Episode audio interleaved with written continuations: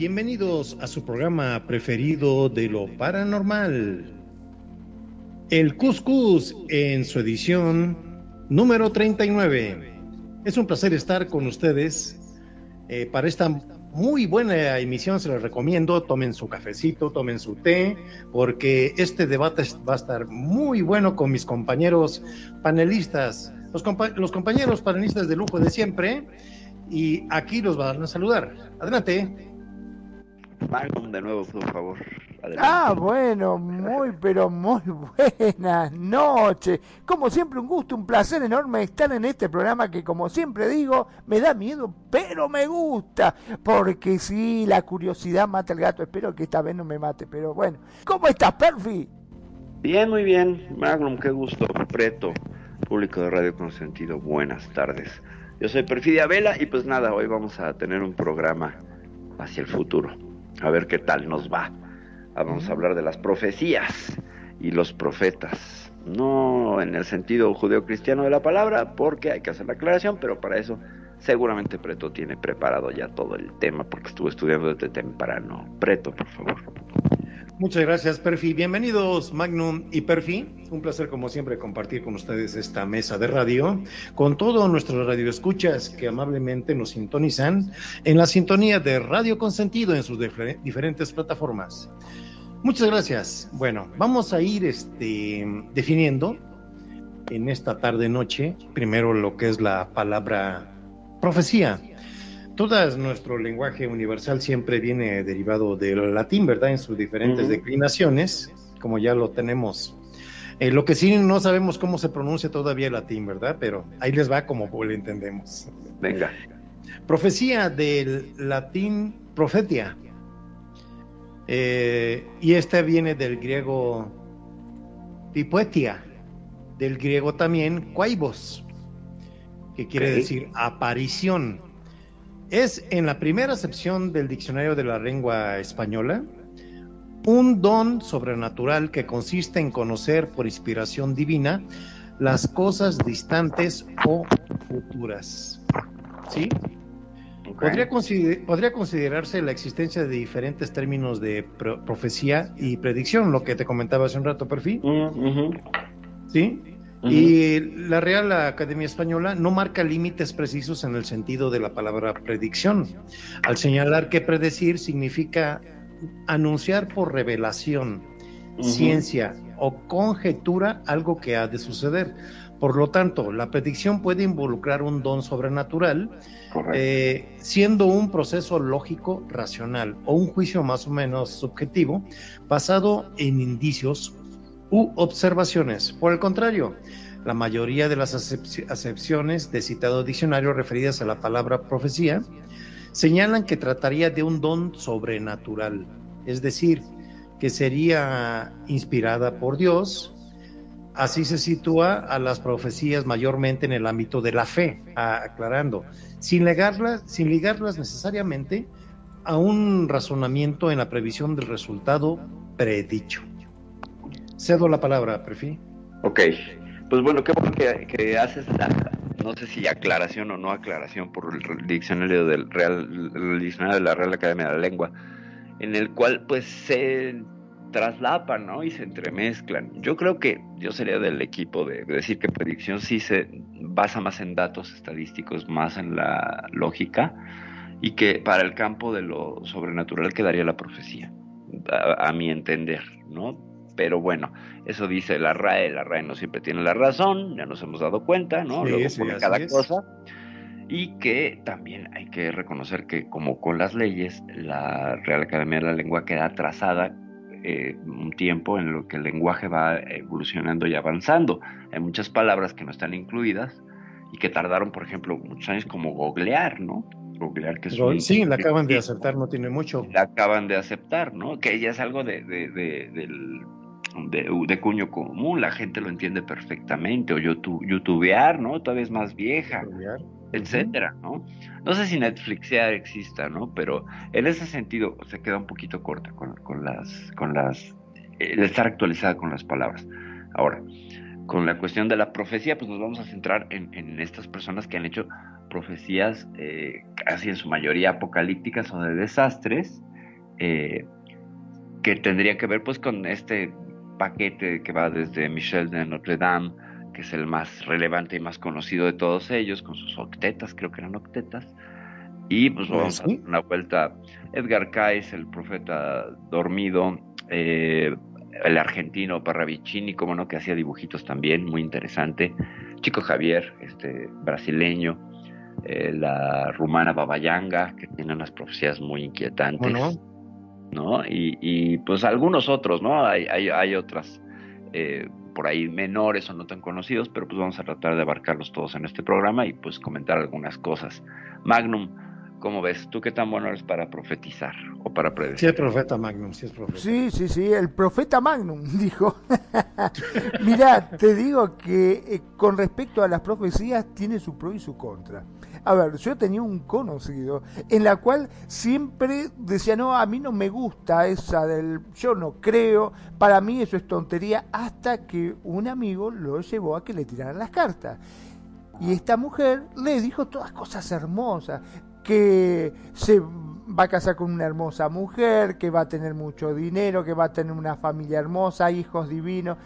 Y desde ese momento le encantó, porque le dijo toda cosa divina. Entonces ya no, no, hay que creer yo, a partir de ahora creo, porque realmente eh, vos tenés que ir hasta que le tocó uno que le dijo, no, no, eh, vos en realidad eh, nunca vas a llegar a esto, nunca vas a... No, no, no, yo la verdad que eso me parece una tontería. Otra de vuelta se echó para atrás, ¿viste?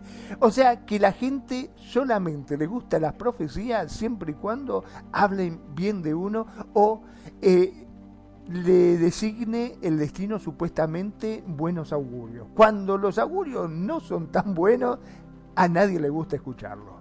¿Puede ser? Pues el efecto Forer. Eh, sí, y luego empiezan a profetizarte, veo tres mujeres en tu vida, una blanca, una morena y una negrita, para no tirarle, ¿no? Conta, conta, conta, conta. Puede ser azul. me gusta, me gusta. Oye, Magno, ya, ya, empezamos, ya empezamos. Ya empezamos. Yo creo, eh, yo creo, yo creo en eso, eh, yo creo. El profeta Preto. Exacto, pero ese es efecto Forer, ¿no? El efecto que creemos mientras tanto eh, nos hablen bonito, ¿no? Como con los horóscopos. Mientras sea algo positivo de nosotros, lo creemos y nos tendemos a, darle cierta validez de, certeza, ¿no? Entonces, sí, cuando te hablan bonito, claro que lo crees, pero cuando te dicen, a ver, si tú sigues, como el médico, ¿no? El médico hace, hace predicciones en base a tu salud, ¿no? Si usted sigue comiendo grasa, bla, bla, bla, y entonces decimos, no, ese médico está loco, voy a pedir una segunda opinión, ¿qué le pasa, no? Cuando todas las opiniones sean así de deja de comer grasa porque te vas a enfermar, ¿no? Y entonces te va a dar aterosclerosis, bla, bla, bla, obesidad, etcétera. Y no lo queremos creer, ¿no? Entonces ciertamente sí, hay, hay un hay mucha, hay mucha gente que sí le encanta mucho lo de las cartas, ¿eh? Sí, claro. Y, y, le creen, le tienen mucha fe. Y luego también los brujos que te hacen adivinación a su estilo, ¿verdad? Todas las mancias, ¿no? Y te piden, te piden, por ejemplo, al, pues, sé de un caso que, de que un brujo que le pidió a su a su cliente un eh, montón de cosas, entre ellas una gallina negra. Ajá. Y ya a los dos días que le lleva las cosas, al tercer día, el brujo haciendo mole con la gallina negra. No se lo quería para comérsela. Claro, claro. Es el cobro, ¿no? Sí, es el, cobro, pero bueno. Cosas funcionan. Sí, Bueno. pero bueno, tendría que ver con la intención y vamos a hablar ya, ya de, de cosas de magia y todo que nos se saldrían del tema de este programa, ¿no? Aquí vamos a hablar de La profecía. don, ¿no? El don de mirar el futuro y que le atinan. Perdón, ver. ahora que ya estamos hablando del don de adivinar el futuro, estamos cerca de fin de año y acá en Argentina, en mi país, yo supongo que en todas partes del mundo, empiezan los premios, el gordo de Navidad, el de Año Nuevo y todo eso. Eh, Ajá. ¿Habrá algún profeta que pueda decirnos qué número va a salir? Ah, Pues, pues no sé, tenías que buscarlo en internet, pero hasta donde yo sé, nunca le han atinado al número de la lotería. Y se dicen lo siguiente. No, no, no, no. como es una cuestión material, eh, no se te va a cumplir. Porque tiene que ver con una cuestión del ego y etcétera, etcétera. Entonces te dicen, no lo puedo ver. O sea, la muchos de los de la gente que está en las mancias te dice, esas cosas materiales son imposibles de ver. Porque están relacionadas con tu ego y tu deseo. O sea, pide algo más trascendente. O sea, tienes que hacer un trabajo en la petición, ¿no? Algo que sea menos, pues, egoísta, ¿no? O sea, tú quieres ganarte la lotería. ¿Para qué? ¿No? O sea, obviamente para ser feliz y estar así, pero son todas ideas asociadas al dinero, etcétera, etcétera. Entonces, yo creo que la mayoría de los que hacen una evidencia y todo se niegan a decir el número ganador de la lotería. Sin embargo, hay un apartado. ¿Se niegan porque no lo saben o se niegan ¿Cuánto- porque... ¿Cuántos brujos, eh, prestidigitadores conocen ricos? Cierto, exacto. De todos Ah. le hubieran atinado, ¿no? Bueno, hay Imagínate, todos, que todos, llenos de profetas ahí gobernando. Sería el profeta Musk, ¿no? El profeta, este... Elon Musk, exactamente. Entonces Yo creo que está, está el profeta Billy Gates. Sí, Bill claro. Ándale. Sí, no, bueno, comprando, comprando Monsanto y todas esas porquerías. Pero, a ver, ¿por qué se niegan Magnum? Y, y reitero, porque te van a decir que es una cuestión del ego. Y que entonces ahí se zafan, si tienen o no tienen poderes, no lo sé, pero pues te dicen, no, esto no se puede ver. Bueno, vamos así aquí en un apunte interesante. Venga. de que en grados diversos y en formas variables las religiones de la antigüedad hicieron referencia a hombres inspirados, Ajá, que afirmaban que hablaban en el nombre de Dios. sí. Pero en las grandes religiones monoteístas, el judaísmo, cristianismo, islam, las manifestaciones extraordinarias nunca constituyen lo esencial en los profetas, que se distingue claramente de otros exaltados o simuladores por tener simplemente carácter de mensajeros. O sea, está diciendo que hay personas que hablan mucho, ¿verdad? Claro. Las profecías eran pues consideradas simples indicadores de los designios de Dios. Hasta Ajá. la fecha, más allá de las evidencias científicas que puedan o no resultar suficientes para unos u otros, muchos seguidores de estas grandes religiones afirman que en buena medida eh, las profecías de sus libros sagrados se han cumplido. ¿Qué opinan? Es por eso la fuerza de la profecía. Sí. Pues, ¿qué te- a ver, Magnum, que nos diga primero. Bueno, la verdad que hay algo, hay ver para creer, diría, diría un amigo, ¿no? Este, hubo cosas que dicen que sí, sobre todo de Nostradamus, ¿no? Ah, Hubo un montón de cosas que con el tiempo se fue cumpliendo. Lo que pasa es que era un poco como cuando iniciamos que Preto dijo, eh, a tener una mujer que puede ser o morena o rubia o blanca. Y sí, alguna mujer vas a tener. O sea, Tú quieres tres, ya te conozco, tú no quieres Claro. Ya quiere el trío ahí. Exacto, es como que dejan abiertas muchas cosas, ¿no? Cuando hacen la profecía, por si no este, latinas. claro, por si no latina es como que deja un, un aspecto bastante abierto como para poder invocarlo. Y es como que yo te diga a vos, eh, dentro de poco tiempo vas a tener dinero. Y sí, correcto. qué sé yo, pasaron tres meses y vos decís, che, vos sabés que justo fui, eh, un tipo me hizo hacer un trabajo y gané dinero. ¿Viste? Eh, te lo profeticé yo, te digo. O Claro. sea, quedan muchas cosas, no son tan puntuales, ¿no? La profecía. Al menos eso es lo que a mí me parece. No sé qué opinan ustedes. Eh, sí, es una, este, es una práctica muy antigua, eh, la profecía, ¿verdad? Ah, eh, en la antigüedad se respetaba mucho este tipo de temas, no había tanta distracción humana en lo material, era este, tener la creencia en, un Dios y comer y trabajar, nada más, sin tantas distracción, ¿verdad? Ahora, ¿cuántos distractores tenemos? No, pues un montón, un montón. Pero ahora, referente a profecías religiosas, pues generalmente son el regreso del Dios, ¿no? O sea, Sí, bueno, podemos ver. Bueno, a con, él, regresar con eso está, sí, con eso estás dando el pie ahorita y ya nos metemos de lleno. Empieza el jaloneo. Vamos. A ver, vamos a hablar de las profecías bíblicas Ajá. de entrada. Eh, las más conocidas, se nos, vamos, nos vamos a remontar a los tiempos de Cristo, ¿verdad?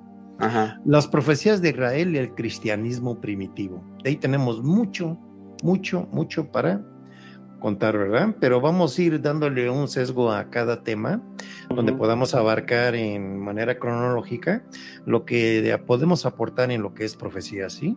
Porque si no, podemos, podemos hacer como 10 programas de las profecías bíblicas. Sí, sí. Bueno.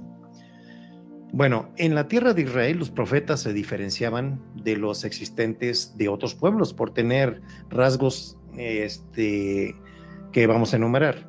Uno. Eran considerados como hombres llamados por Dios y vari- varios de ellos narraron con claridad su vocación, inclusive su reticencia inicial a seguir el llamado.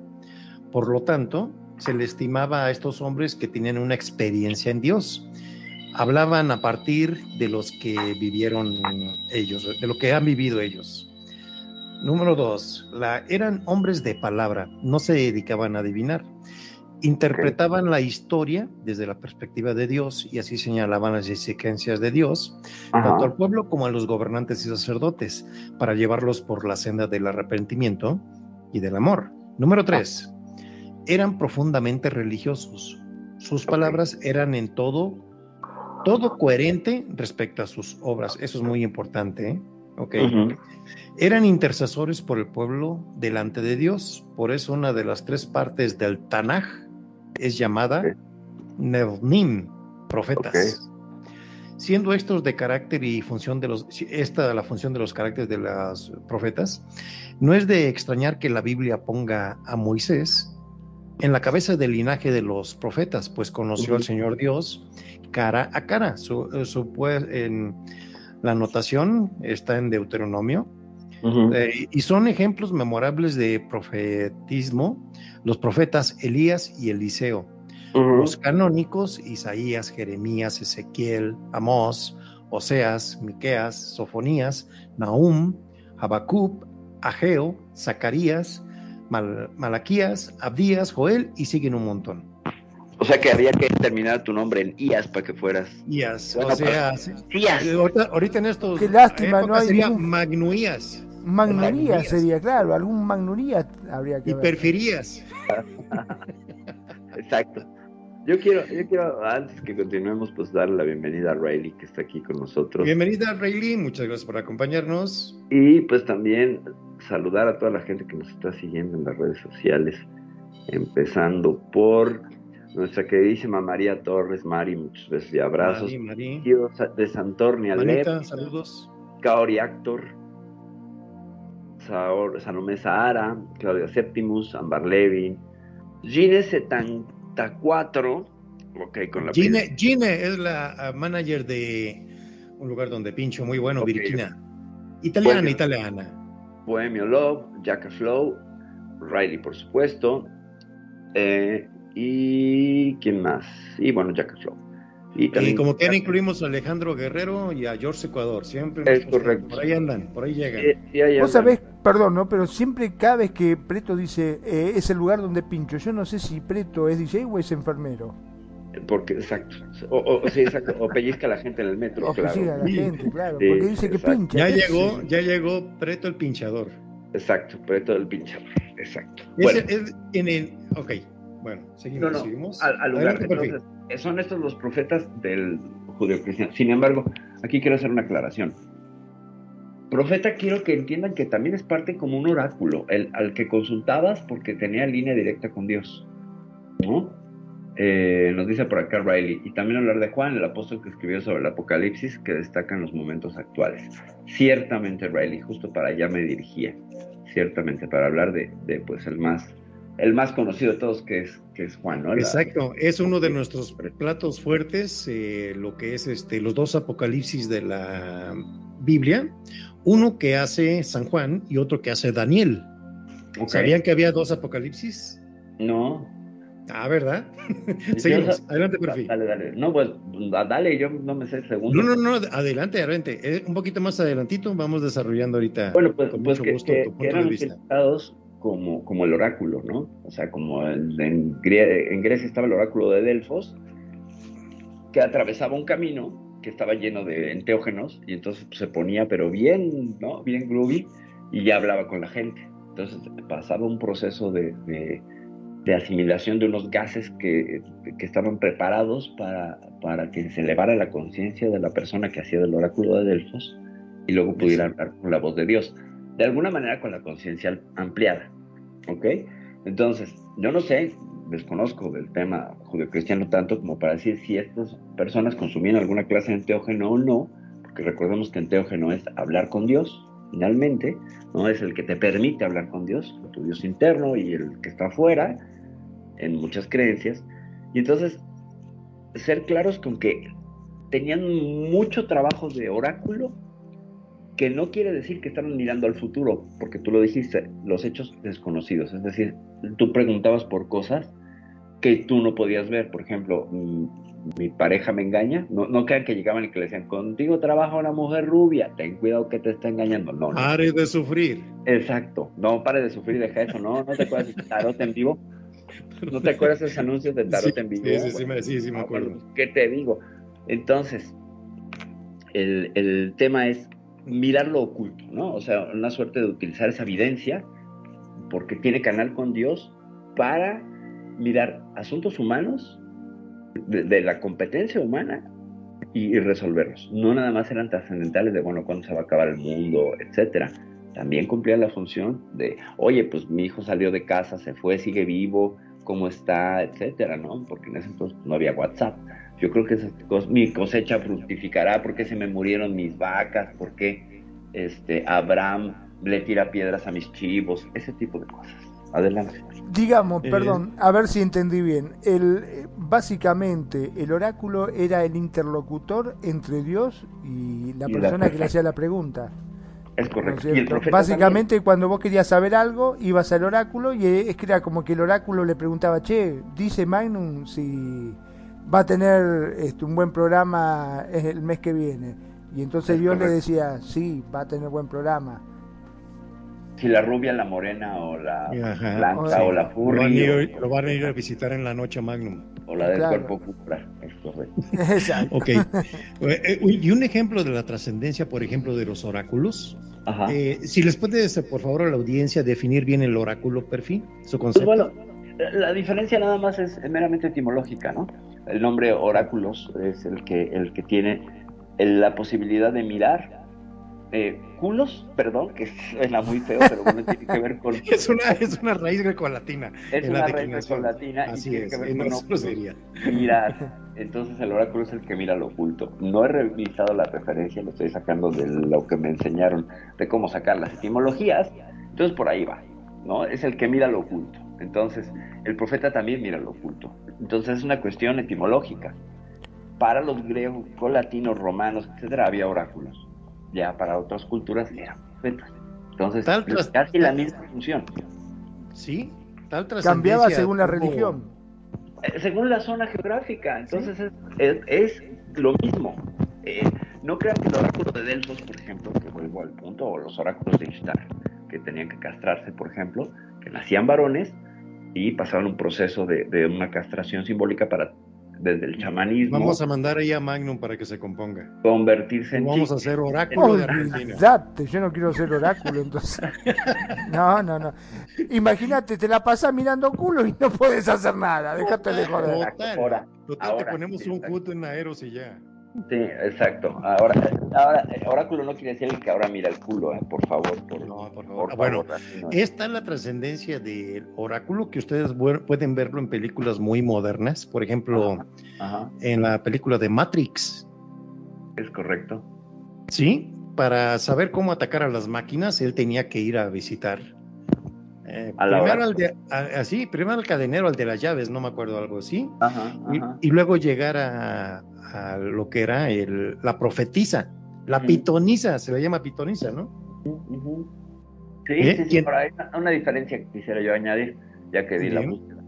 El Sí. oráculo solía hacer interpretaciones mánsicas, o sea, tipo utilizar la mano, el Ok. eh, la sacrificio de animal y sobre todo, sobre todo en, en Roma, pues hacían la lectura de, de vísceras de animales, de entrañas de animales. Entonces tú llevabas un pollo, era sacrificado y le revisaban las vísceras, según quedaba el hígado, te iba a ir en el futuro bien y no sé qué. Entonces si llevabas un pollo con ebrio, borracho, con hígado graso, te iba a ir del carajo, ¿no? Entonces hay que tener mucho cuidado con esos pollos alcohólicos de la Roma antigua. Continúa, por favor. Ok, muy bien. Pues teniendo este en esto, en esto, en este concepto, lo que son las profecías bíblicas, Sí, sí, los apocalipsis. eh, es- han sido escritas, han sido escritas este, en la antigüedad las profecías de diferentes profetas, eh, de acuerdo eh, a un estilo de escritura que tenían en la antigüedad, eh, que, que se encuentran en los papiros muy antiguos que han encontrado, por ejemplo, en Qurán con los evangelios apócrico- apócrifos, este, etcétera, etcétera, eh, donde fueron separando lo que es la iglesia, fue separando en lo que es los, los concilios vaticanos, Ajá. de que ha habido dos, Nicea y Tentro, donde separaron los evangelios apócrifos de los verdaderos. ¿Por qué los separaron? A ver, Por el, por estilo de cómo estaban relatadas las vivencias eh, de los apóstoles o de las personas que vivieron en esa época, que Ajá. escribían, o los escritores, los grandes exégetas de su tiempo, ¿verdad? Ajá. que hacían la escritura eh, en un estilo eh, muy fantasioso, Ah, es correcto. ¿sí? Llamado, tenía su nombre, era el estilo Midrash en Midrash. Ajá. Entonces, este, la iglesia se encargó como de ir este, filtrando lo que era cre- creíble para estos tiempos y lo que no. Dijo, estos evangelios tienen mucho de imaginación, vamos a separarlos y los vamos a convertir en apócrifos. Ahí tienen el evangelio de, de- ¿cómo se llama este señor? Eh, um, perdón, ahorita me acuerdo. Mateo, de... Hay, hay infinidad, ándale. Les ponen un bis a los nombres Ajá. también de los apóstoles, porque hay relatos de Ajá. los autorizados donde también fantasean, ¿eh? Ah, no, claro. Yo, di- yo siempre he dicho que como eliminaron, como dijeron que era apócrifo y que era, no era, agarraron, pusieron, alguien cargó todos los, todos los textos, pusieron una mesa le dijeron, aviéntalos, los que se quedan en la mesa son auténticos, los otros no. Ya, sí, ese fue el criterio. Eh, pues sí, fue- dieron, negar, ¿no? Hay unas cosas de los apócrifos buenísimas y sobre todo que cancela toda la gnosis, ¿no? A todos los gnósticos y toda esta visión donde tú eres Dios porque estás en comunión y tú eres la obra a sí misma. Y entonces eso eliminaba la intermediación de sacerdotes, oráculos, profetas, whatever, y pues acababa el negocio. Hay que reconocer esa parte.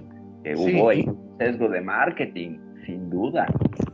Adelante. hay, hay- hay un, este, unas partes, por ejemplo, han trascendido tanto ese comentario de, de lo que es eh, apócrifos, ¿verdad? Ajá, y han sido at- atacados, y muchos a favor, otros en contra, y siempre va a ser un debate interminable, va a ser un dogma, un propio Sí, claro. dogma de la iglesia, ¿verdad? La autorización o no autorización, ¿quién autoriza, quién desautoriza? El Claro, hombre. El ¿Cómo puedes desautorizar o autorizar una cosa que ya está escrita hace millones de años?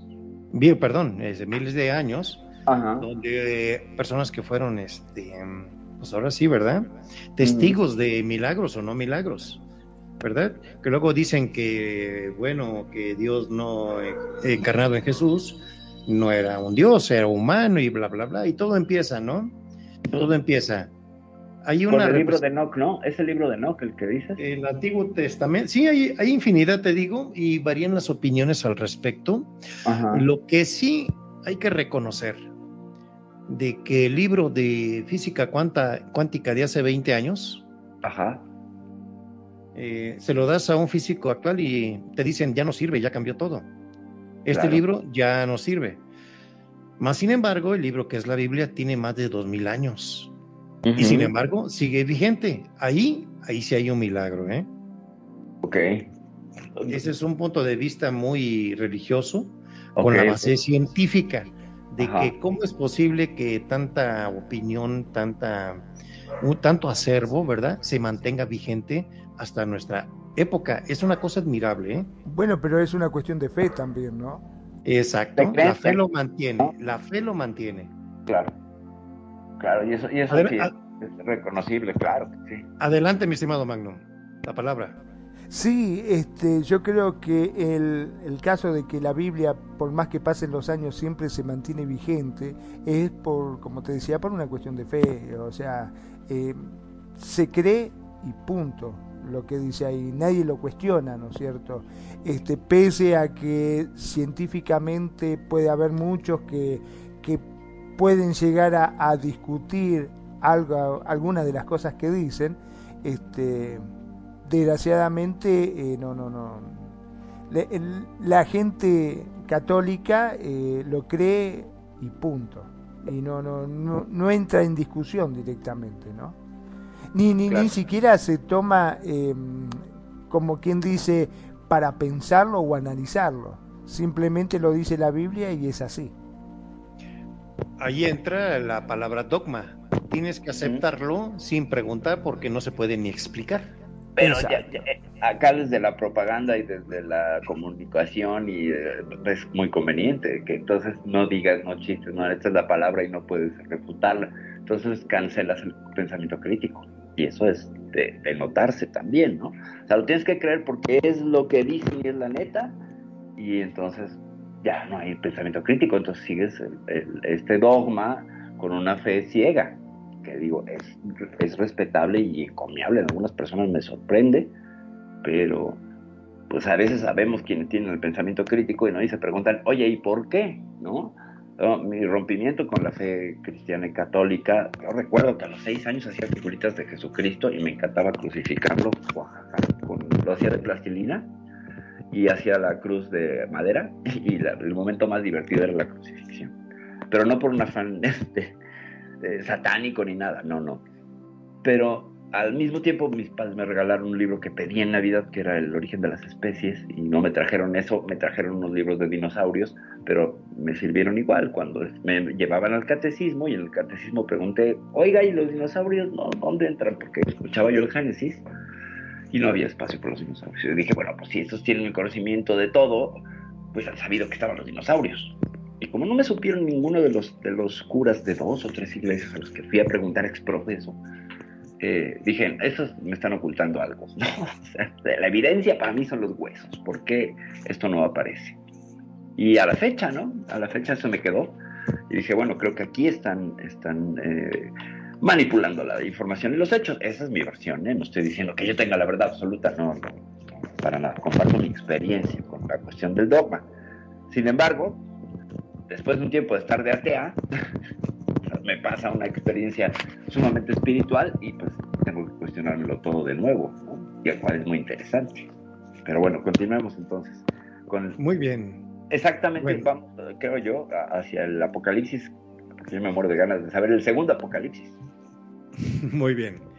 Bueno, eh, vamos a hablar de artes adivinatorias y leyendas urbanas. Venga, ¿sí? venga. Eh, el término profeta ap- aplica en un ámbito de fe y se refiere, como señalé anteriormente, al que transmite la palabra de Dios, ¿verdad? En un sentido más laxo se puede considerar una profecía un juicio conjetura, eh, que se forma por algo, por las señales que observan en ello. Ajá.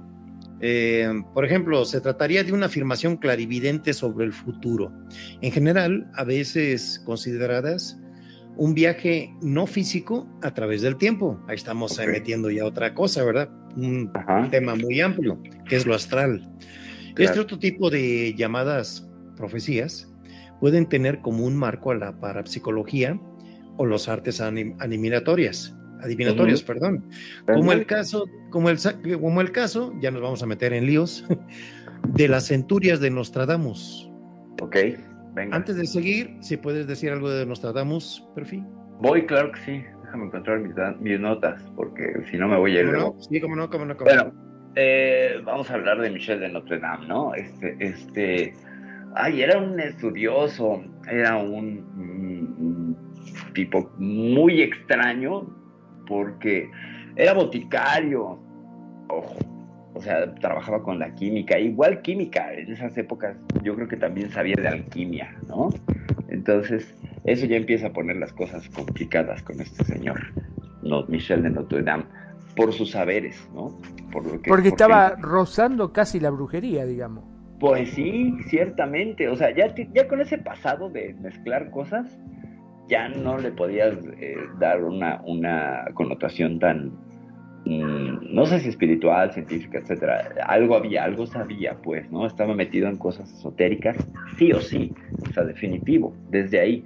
Yo creo que sí, algunos conocimientos alquímicos tuvo. Y de ahí, pues obviamente se hizo preguntas filosóficas muy profundas y cosas así. Entonces, bueno, ¿qué hizo?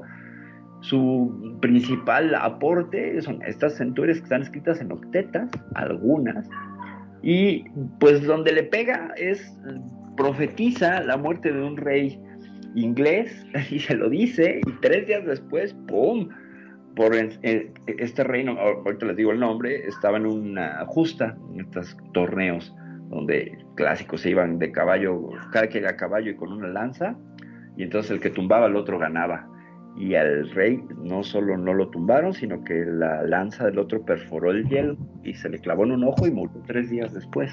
Y lo había dicho Notre Dame, en un lenguaje muy florido y muy este, críptico, lo cual eh, por la época él tenía que escribir de esta manera para que no lo persiguieran por brujo precisamente. Claro. Si no era quemado como en la hoguera directamente. Es correcto, es correcto, es correcto. Más, que se ubiquen en el tiempo con Michel Notre Dame, estamos hablando de 1531, en plena peste bubónica. Él tuvo dos hijos que murieron por la peste bubónica y su esposa también, Henrietta d'Incos. Su esposa falleció por la peste bubónica. Pues también ahí tenemos una noche oscura del alma a la que seguramente llegó este hombre por una depresión, por perder a sus seres queridos, que le añade una capa interesante de reflexión Perdón, ya que estamos hablando de Notre Dame, ¿no? Eh, Dale. ¿A él se supo de dónde le venían estas imágenes, estas profecías?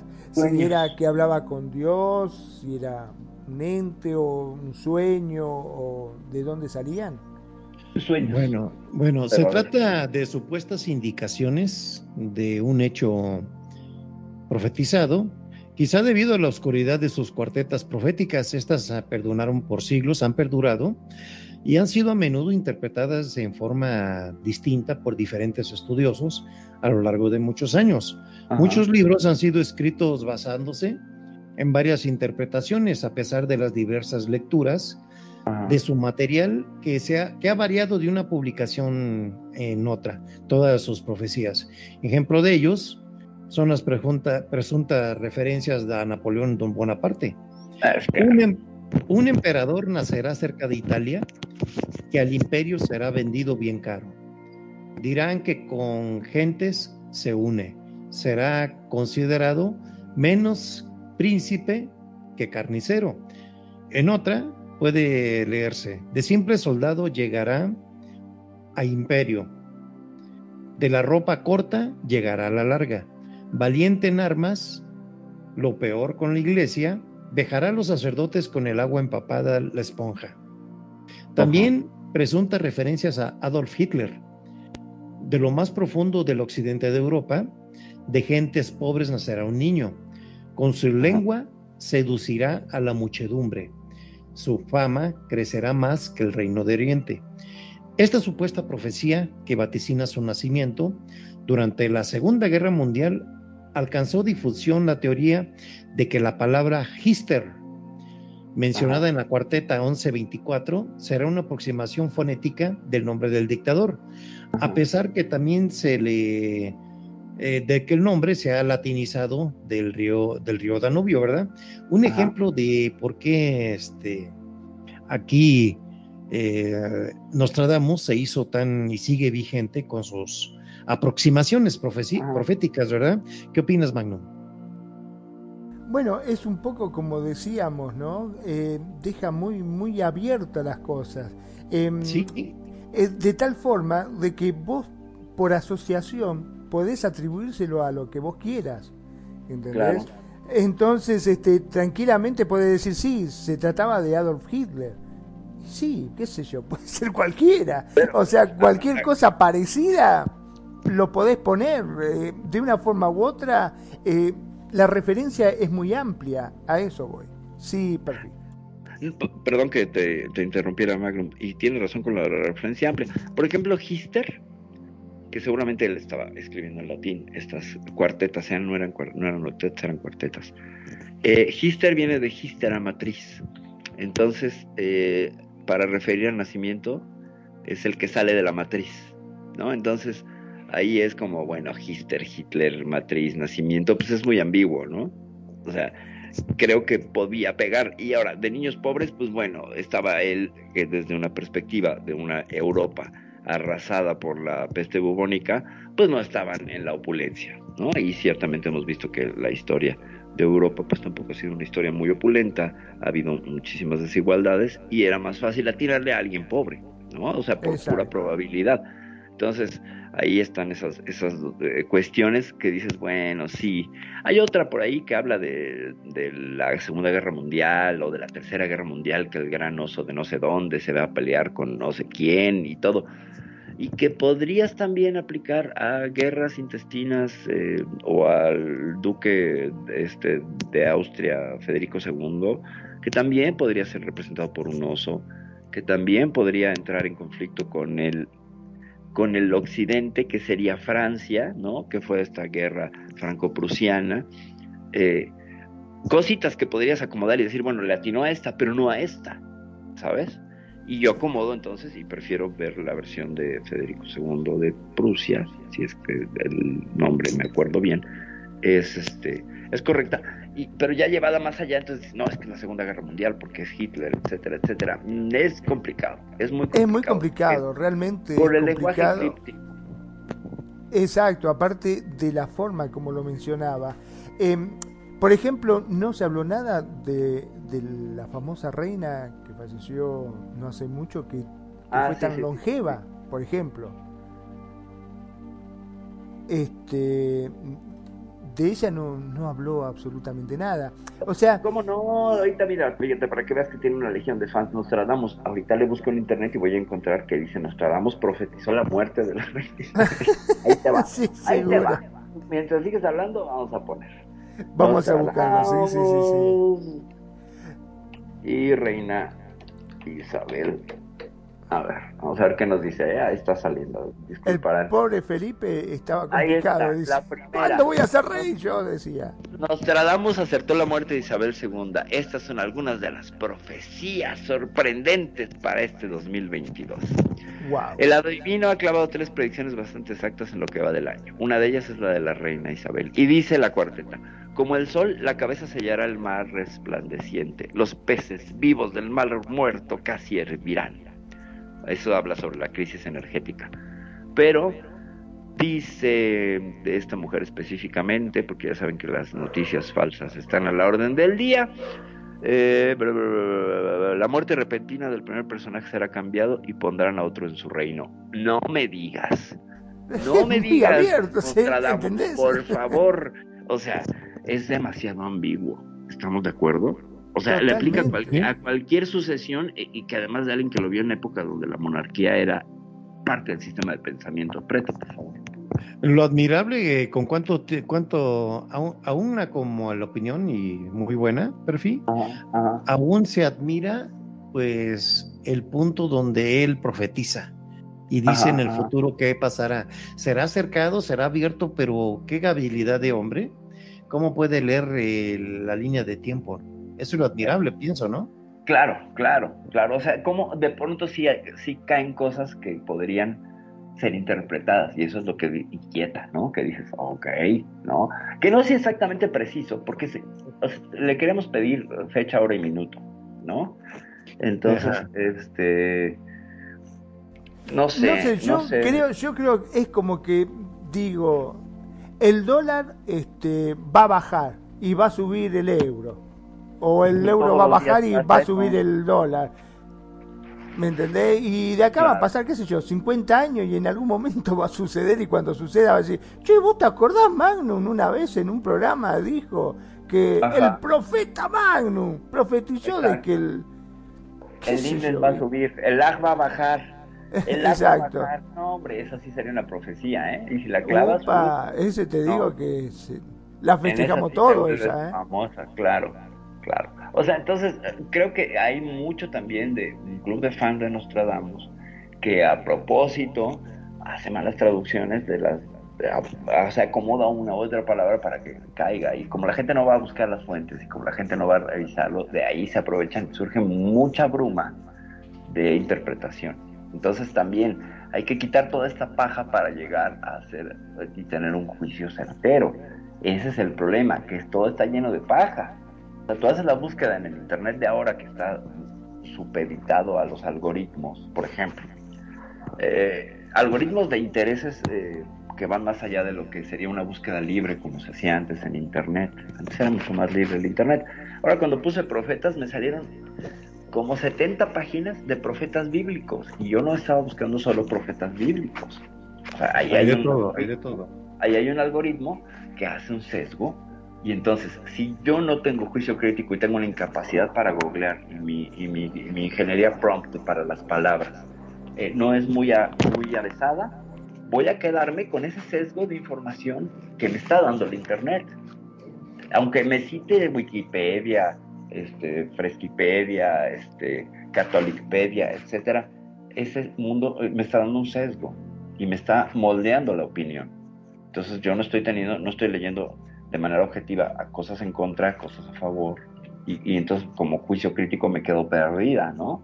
Porque tengo que escarbar bastante, saber bien cómo le voy a buscar para encontrar la información que yo requiero. Y entonces ahí es donde bien decía Tim Minchin, famoso cantante ah, este, anglo-australiano, la gente tiene incapacidad para googlear. ¿no? Entonces es complicadísimo, dependiendo desde ahí, cómo vamos a intentar a leer a Michel de Notre Dame, quitando toda la paja que exista y yendo a la información que sería verídica. Es bien difícil. La verdad es que es muy difícil. Es muy difícil. Y aparte, para su beneficio, vamos a ser sinceros, este, para su beneficio, convengamos que el hombre no lo podía decir abiertamente, porque si lo decía abiertamente, con las palabras exactas, va a morir la reina Isabel decía, este es brujo y, vayan haciendo el fuego, muchachos, que acá tenemos un brujo. Es que siempre va a estar rodeado de controversia el tema Nostradamus, eh, yo creo que hasta el final de los tiempos, ¿no? Hay una canción a nosotros que nos gusta mucho con la banda y en lo particular este, como DJ, poner música disco, entre ellas hay una que se llama curiosamente, este, mm, eh, el, el héroe Rasputín. Ah, Rasputín, cómo no, también era profeta. profeta. Profeta. y tiene también unas profecías este, ahí con los zares rusos. Ajá. Sí, muy fuertes y supuestamente también se cumplieron, ¿verdad? Y, la, y hay una paradoja muy, muy interesante, muy rara que pasó con el grupo Bonnie M.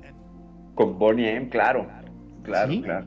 El cantante, el cantante, el cantante, fue tan famosa la canción, en Rusia era casi un himno. Sí. Y curiosamente en un viaje a Rusia del cantante... Que no se habían presentado en Rusia. ¿eh? Eh, no, no se habían presentado, se presentaron junto a Rick Astley y varios en un evento disco que hicieron allí, no tiene mucho. Y bueno, la cosa que el cantante murió como a tres, cuatro casas donde nació Rasputín. Y empezaron las conjeturas, ¿no? Pues se lo llevó Rasputín, que fue esto, que fue el otro. Siempre va a haber un halo de, de con estos profetas, ¿verdad? Van a estar eh, siempre, siempre lo paranormal, siempre la cosa que no puedes explicar. Como siendo tan grande el mundo, se te ocurre morirte a tres casas, de, de, de, tu canción más famosa, ¿no? Y, deja que la canción más famosa se convirtió casi en un mantra, porque fíjate, es ra, ra, ra, Rasputín. De alguna manera, todo el tiempo lo está mentando, ¿no? Todo el tiempo lo estás invocando. Como todo mantra, el tiempo lo estás creando. O sea, ya vamos a verlo desde la cuestión de los tulpas, ¿no? Tú piensas algo y esas entidades que desde el budismo tú puedes crear. Es como cuando va eh, Magnum al estadio y dice boca, ra, ra, ra. Tal cual. Pero bueno, si vamos al caso, perdón, ¿no? Pero vamos a banalizarlo un poco. Eh, sin ir más lejos, de los Simpsons también dicen que son profetas, que hubo muchas Ah, sí, cosas de lo que también hicieron, profetiza, también profetiza. eh, de volver No al futuro. ¿te acordás? Sí. Volver al futuro también dijeron lo mismo. Sí, Martin. ¿cómo no? Pues yo sigo De- esperando la, la patineta. Yo sigo esperando que, que la, que la basura sea combustible también.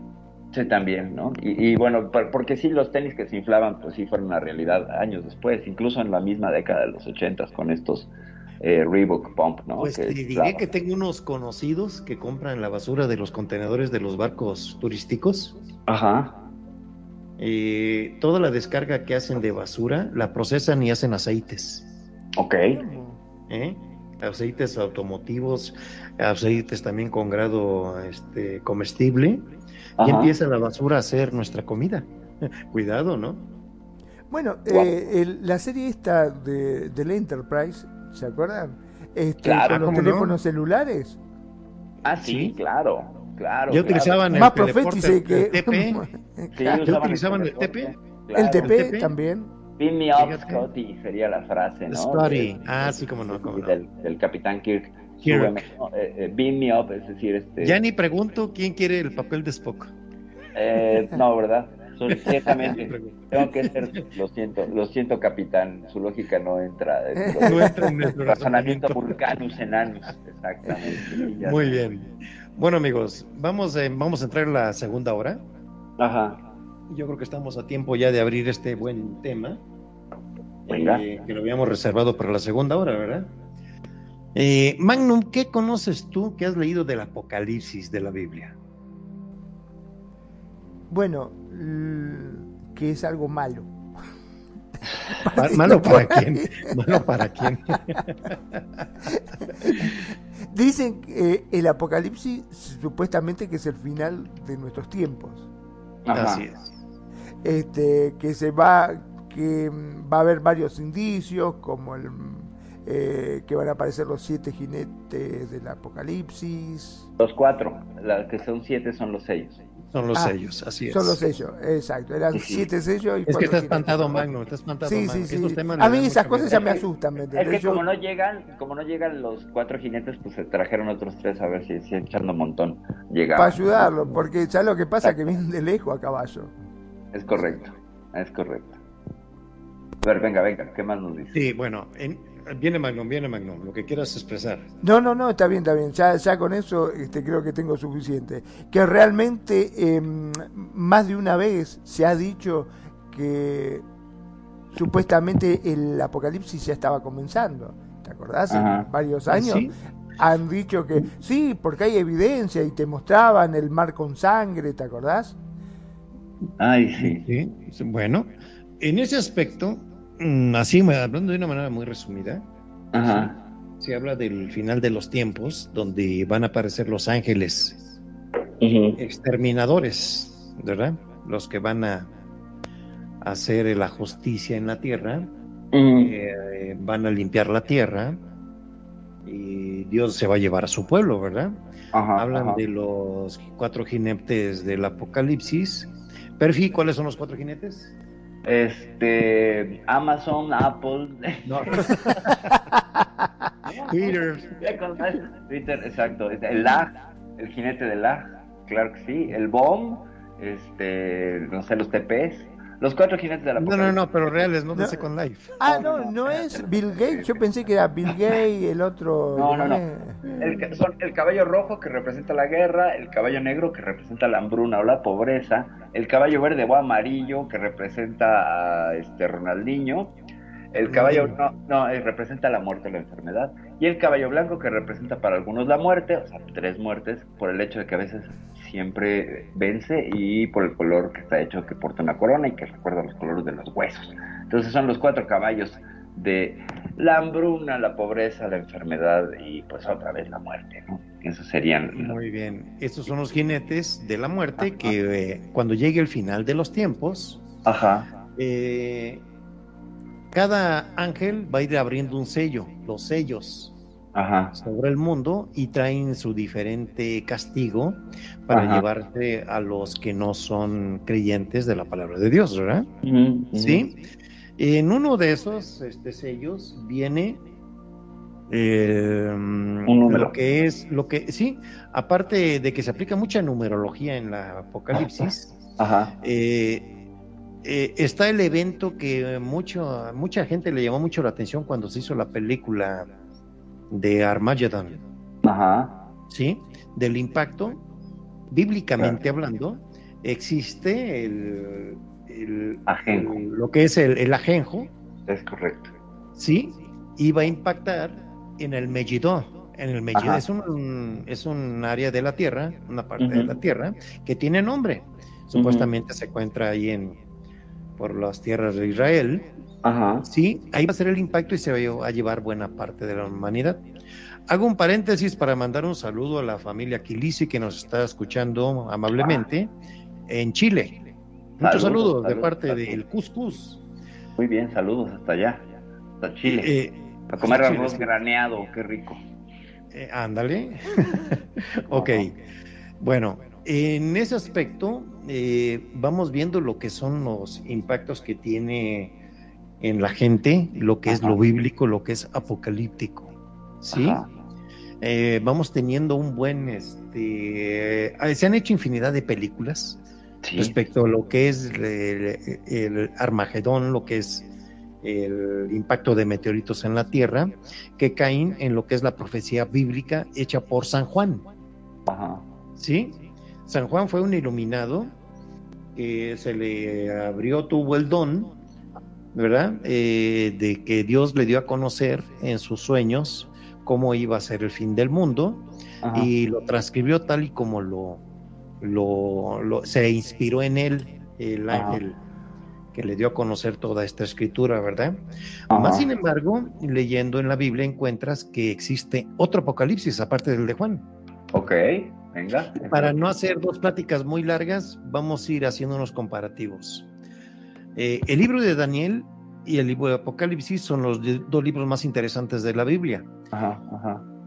Eh, no es que los otros 64 libros sean menos interesantes, pero estos dos Ah. libros nos cuentan la historia de Dios de una manera muy especial Ajá. y tanto el libro de Daniel como el de Apocalipsis tratan principalmente de Jesús, lo Ujú. que él ha hecho y lo que está haciendo por hasta hoy por nosotros. Ambos libros también nos muestran a Dios Padre, Dios Hijo y Dios Espíritu Santo, ¿sí? En el libro de Daniel, Jesús interviene en la vida de cuatro hebreos, en el capítulo 1, que han sido escogidos para ser enseñados en las letras y lenguas de los caldeos, Ajá. en la corte del rey Nabucodonosor, después de haber sido Ajá. llevados a Babilonia como prisioneros. Ajá. Estos cuatro jóvenes tienen nombre, Daniel, Ananías, Misael y Azarías. No querían contaminarse con el vino con la comida sacrificada a los ídolos, que el pueblo judío consideraba comida inmunda. Obtienen su deseo cumplido y Dios le da la mejor salud, parecen más saludables y no menos, tienen más conocimiento que todos los demás que recibieron la misma educación. Ahí van los puntos. En el capítulo 3 se ve cómo Jesús interviene y salva a los siervos Ananías, Misael y Azarías, que fueron arrojados al horno del fuego. Ajá. Es un hecho que está registrado en el Apocalipsis de, Da- de Daniel, que fueron metidos a los, los tres al horno. O sea, como cochinitos. Así es. Y Estofados de judío, qué bárbaro. bueno, de, versículo, hebreo. 20 ve- versículo 25. Respondió él, he aquí yo veo cuatro varones sueltos que se pasean en medio del fuego Mm. y no hay ningún daño en ellos. Al parecer, el cuarto es semejante al Hijo de Dios. Ojo, es un milagro que está registrado en el libro de Daniel. Cuando Ajá. quisieron quemar a sus hermanos en el fuego, intervino y él se presentó con ellos en el fuego y no les pasó nada. ¿Sí? En el capítulo 6 interviene Daniel y dice lo siguiente en el capítulo 23. Ajá. El Dios mío envió su ángel, el cual a él lo habían encerrado en la jaula con los leones a Daniel, Ok. el cual cerró la boca de los leones para que no le hicieran mal, porque delante de él se halló en mi justicia y delante de ti, oh rey, eh, y yo no he hecho lo que no debiese. Así viene transcrito el milagro que también hace Dios, que no permite que se lo coman los leones cuando lo quisieron sacrificar. Ok. ¿sí? En el capítulo 7 eh, se ve al anciano de Días como el hijo, uno que era como el hijo del hombre, estuvo mirando hasta que fueron puestas las sillas y un Ajá. anciano de grande edad se sentó, cuyo vestido era blanco como la nieve, el pelo de cabeza como lana limpia, Ajá. su silla era una llama de fuego, sus ruedas fuego ardiente. Es una visión como la que tuvo este, los antiguos del primer del Antiguo Testamento, perfil. Ajá, ¿sí? ajá. Y en las nubes, en el cielo, como un hijo del hombre que venía, llegó al anciano de grande edad y le hicieron llegar delante de él. Son puntos eh, más relevantes de lo que es, de lo que describe Daniel. Y puedo seguir con muchos puntos, pero vamos resumiendo los más importantes, ¿verdad? Que fueron estos. Y te cedo la palabra de esta opinión que puedas dar del Evangelio de Daniel, que viene registrado en la Biblia Católica. Pues que yo no sabía, no tengo idea, ¿qué te puedo decir? Me estoy enterando, me voy enterando. Mucha gente también se va a sorprender, lo sé, no sabía. de que existen dos apocalipsis. El que se lo llevaba todo, pues era el número uno, era el de San Juan, ¿no? El, Es- el así que, es. el que ha sido, este, pues remendado y remendado y puesto en muchas narraciones, películas, novelas, bla, bla, bla, ¿no? O sea, es este, es este Sí. final, ¿no? Pero ¿Qué de usted? yo ni idea. A ver, Magnum, ahí sí quedo. Bueno, a ver, convengamos que cualquier catástrofe, sea ambiental o humanitaria, ya sea generada por el hombre o por la naturaleza, gritamos que es el apocalipsis que ya está sobre nosotros o que es el fin de la historia. Sin embargo, tanto para los judíos como para los cristianos, el género apocalíptico no fue escrito para generar temor, miedo y zozobra, sino al contrario, esperanza. A ver, vamos a ver una definición de este género literario. Se conoce como género apocalíptico a un conjunto de expresiones literarias surgidas en la cultura hebrea y cristiana durante el periodo helénico y romano de los siglos II y I Cristo y siglo I hasta mediados del siglo II, y que expresan por medio de símbolos y complejas metáforas la situación de sufrimiento del pueblo judío o de los seguidores de Cristo y su esperanza en una intervención mesiánica salvadora, o en el caso de la apocalíptica cristiana, en la parusia o segunda venida de Cristo. Es decir, que no solo narra el fin de los tiempos y la llegada de Jesús, sino que también narra la esperanza del pueblo de Israel en los momentos más terribles de su existencia. La palabra griega apocalipsis significa desvelar o revelar. De allí que algunas Biblias denominan el libro del Apocalipsis como libro de las revelaciones. Lo que principalmente se revela en el género de la apocalíptica es el fin de la historia y la eternidad que lo seguirá, en la que se establecerá la justicia de Dios. O sea que después de Ah. todo no es tan el fin de todo, ¿no? Sino es el comienzo de algo nuevo, podría llamarse también. Eh, pues, es que, a ver, va- ah, de- vemos Ah, una lectura rápida. Sí, Sí. sí, se me atoran las palabras. Demos una lectura un poquillo crítica. Eh, ¿Cuándo escribe San Juan esto? ¿No?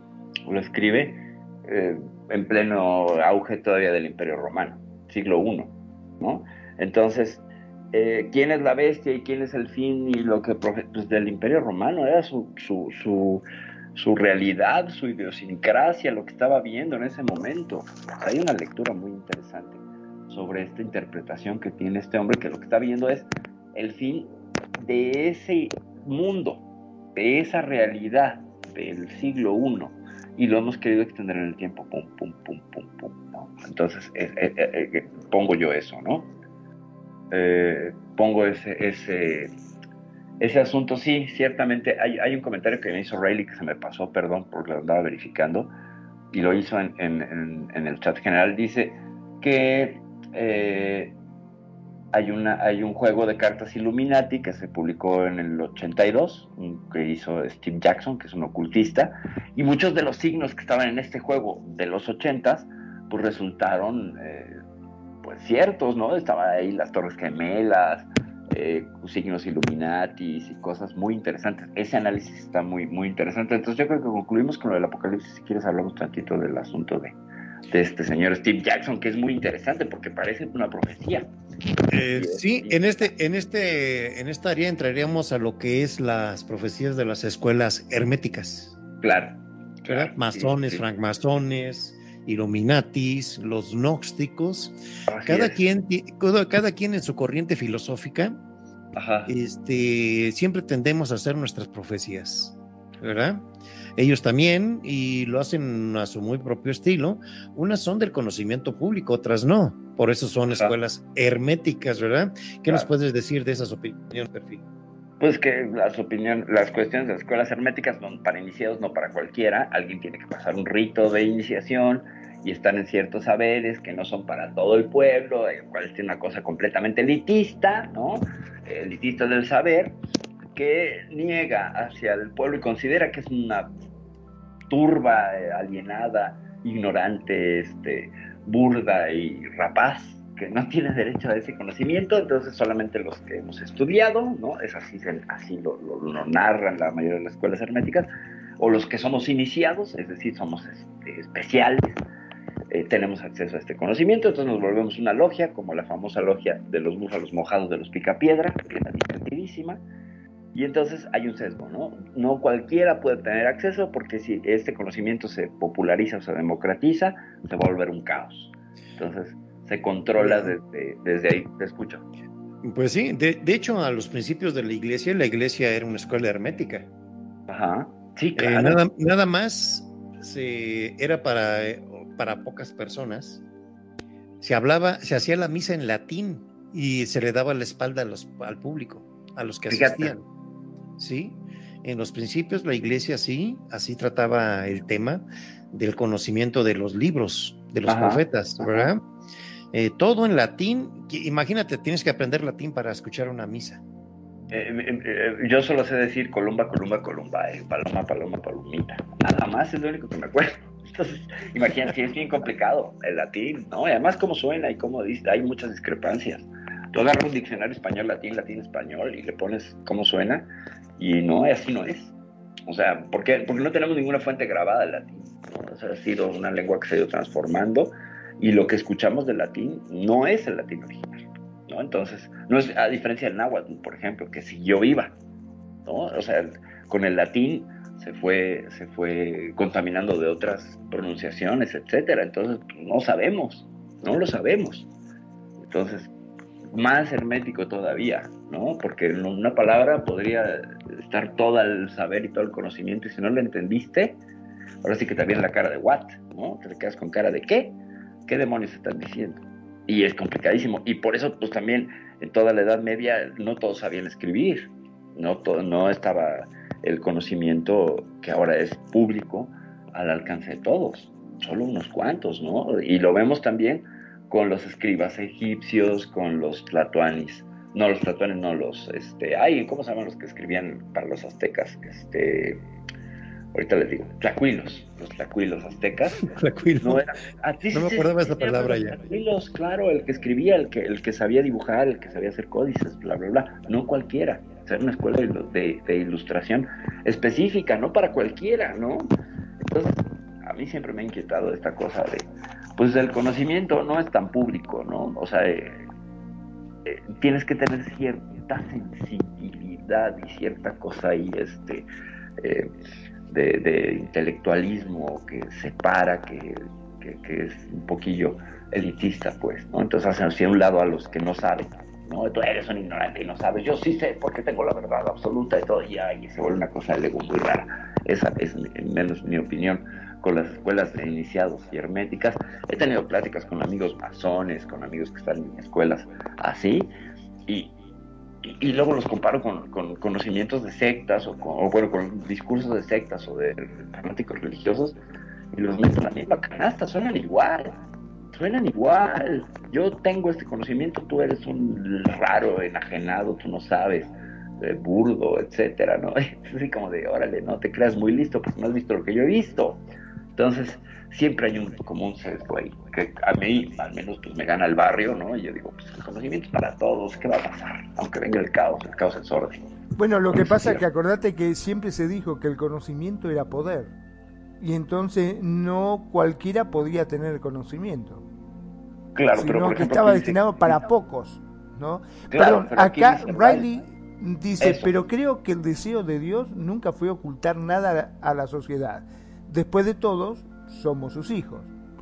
que es muy gnóstico eso, eso viene mucho de, de los de los textos eh, gnóstic- de los gnósticos, ¿no? Por eso los acabaron, porque pues porque estaban rompiendo esta cuestión del marketing de intermediarios. O sea, tú no necesitabas un intermediario desde el gnosticismo, Para tú no necesitabas un intermediario para hablar con Dios.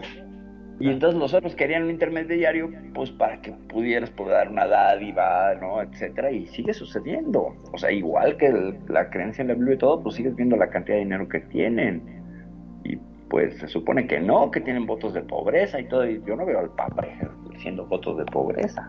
No lo hacen. O sea, no lo veo como Jesus, ¿no? Que Jesus sí andaba pues bastante hippie y no le veía sustentando absolutamente nada. Incluso va y se mete con los mercaderes del, este, del templo y lo saca por andar haciendo negocios, ¿no? Y lo saca varazos en un acto que me parece de lo más congruente con, con su sentir y su, y su discurso del amor. Aunque el acto era un poco violento, pero bueno, también era un Jesus humano, ¿no? También, también tenía emociones.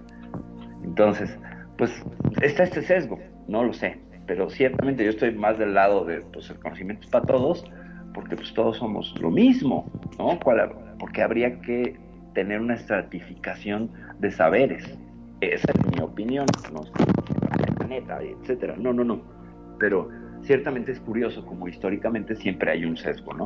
O sea, por ejemplo, las logias. Tú no puedes entrar a una logia amazona, tienes que hacer una serie de requisitos y cosas y etcétera. Entonces es complicado, es complicado. No cualquier persona, ¿no? No cualquier persona. Entonces, de hecho, hace rato el mismo Preto me compartió un video de un tipo, un bolero, con un discurso, un bolero, un cuate que te limpia los zapatos, que te los pule, etcétera, con una elocuencia y un conocimiento que ya quisieran muchos maestros iniciados que conozco, que te dicen Muy maestros bueno, ¿verdad? Bárbaro el tipo, bárbaro. Y entonces ahí es donde eh, esa sabiduría, esa humildad, esa eh, eh, sencillez del tipo es avasalladora. No es el catedrático estudiado que viene y ha estado y de títulos y de polvo y de conocimiento ajeno, etcétera. No, no, no. Alguien que te lo cuenta tan neto, tan cercano, que haces clic. Al menos a mí me pasó. El, video es muy interesante. El hombre habla sobre creer o, o- o- o pensar a Dios. Muy interesante. Pero bueno, cierro con eso. Este, Magnum, no sé tú qué tengas que decir, o tú, Preto, perdón. Adelante, Magnum, adelante, Magnum. No, está bien. Este, básicamente era un poco lo que estuviste comentando, ¿no? Eh, es medio complejo. La verdad que siempre cuando se trata de religión eh, es muy, muy difícil poder eh, llegar a, no sé, a un entendimiento, ¿no? Sobre todo cuando eh, hay tanto fanatismo de por medio, ¿no? Ajá. Sí, sí, sí. Yo voy a crear mi secta, ya. Se van a llamar los Lobregati. Los, per- los perfidios. No, los Lobregati, porque si los otros están iluminados, nosotros no, entonces Lobrego, oscuro, los oscurati. Los oscurati. Los confundiati, no sé, ¿no? La verdad es que sí suena bastante interesante crear una secta que sea al revés de los Illuminati, ¿no? Que sea lo oscuro, la, el- la- la ignorancia y un poco el solo sé que no sé nada, ¿no? Que finalmente Claro, aparte, ¿cómo podés llegar a entablar una conversación cuando te dicen sí, pero a mí me lo dijo Dios? Ay, es que ¿Qué? está cañón, ¿no? Es como Sí. que tiene la figurita más, ¿viste? Como que yo tengo la de Messi. Y Sí, ahora, claro, exacto, exacto. Yo tengo la ficha de Messi y entonces no me ganas porque pues, tú tienes, ¿no? Este, la de los de la selección de Arabia Saudita. ¿no? Claro. Esa- entonces esa te tenés que callar, no, no, no, no podés, tenés que decir sí, está bien, tenés razón. El álbum bueno, completo es tuyo. Quién sabe, a mí me sale la de Maradona y ahí sí ya discutimos. Ahí Ah, ahí está, ahí sí está. ya, no, ya es- ahí sí ya estamos hablando a nivel de edad. No, Claro, todavía- eh, eh, Messi es semidios, pero todavía no alcanza el nivel de edad. Ya exactamente. veremos, ya veremos en este mundial. Si, si se coronan, ya, ya podremos hablar de que Messi está rascándole la barriga o picándose el ombligo con Maradona. Ya Ah, veremos. seguramente. Venga, eh, ya nos fuimos hasta el fútbol preto. Eh, en, este, en este punto, pues ok, Yo vamos a pensé que hacer un a decir cambio. este mundial. Sí. Perdón. Vamos, ¿qué te parece si hablamos del poder de las profecías? Venga, venga. Vamos a empezar, te dejo la palabra otra vez. Las profecías aztecas. Ah, pues es que también están limitadas las profecías aztecas a su propia idiosincrasia, región geográfica, visión del mundo y cosmovisión, ¿no? ¿Qué tiene que ver con las profecías aztecas? La más conocida, pues la de los cinco soles, ¿no? que son, cada sol es una humanidad que se crea, y entonces cíclicamente hay una creación, destrucción, porque pues primero, y esto lo podemos encontrar también en el Popol Vuh, ¿no? que son diferentes eras, donde primero éramos, según el Popol Vuh, monos, y luego éramos eh, tigres o no sé qué, y entonces se fue puliendo hasta que llegó el hombre. Y es- Puta, me parece que yo me quedé en la del mono todavía. ¿eh? Fíjate, fíjate. Este quinto sol, que somos los hombres, los más igualis, eh, estamos destinados a, después de un periodo de 26.500 años, creo, una, ah, no sé, sí, una cosa así, 26.000, cada- cambia el, el nuevo sol, que tiene que ver con la precesión. O sea, lo que habla también del conocimiento que tenían los aztecas de los signos astronómicos de medición del tiempo.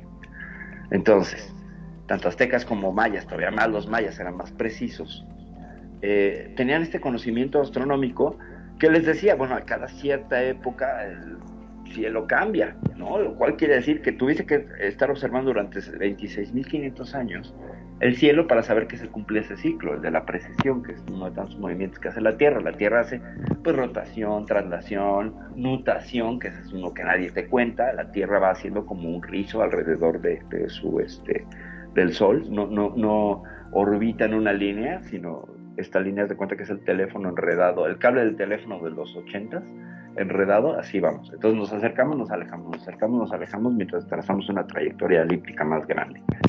Y dentro de esos movimientos la Tierra gira como una peonza, como un, un, este, como una moneda cuando la pones a, a, este a girar, pues empieza a tener una inclinación, entonces la Tierra se inclina. Y todos esos movimientos, por eso digo que el viaje en el tiempo sería muy difícil porque había que calcular todos esos movimientos para atinarle la posición de la Tierra y que caigas y no quedes en el vacío interplanetario cuando viajes en el tiempo. Eh, este movimiento determina el quinto sol y el sexto sol que no sabemos porque pues, no hay muchos datos. Entonces, según el mal llamado calendario azteca, vendrá una nueva época terminando ese ciclo que pues bueno, le faltan todavía dos mil años porque pues hace 500 se escribió y quedó ahí tallado y labrado y no se sabe esa época, ¿por qué? Pues porque la estamos viviendo, entonces no había una preocupación realmente sobre el futuro desde parte de los aztecas, pero los mayas sí eran más precisos y ahí sí no sé si quieras tú agregar algo más, mi querido Perto. Muy bien, eh, con, con, esta observación que hiciste muy buena, muy, muy completa, gracias.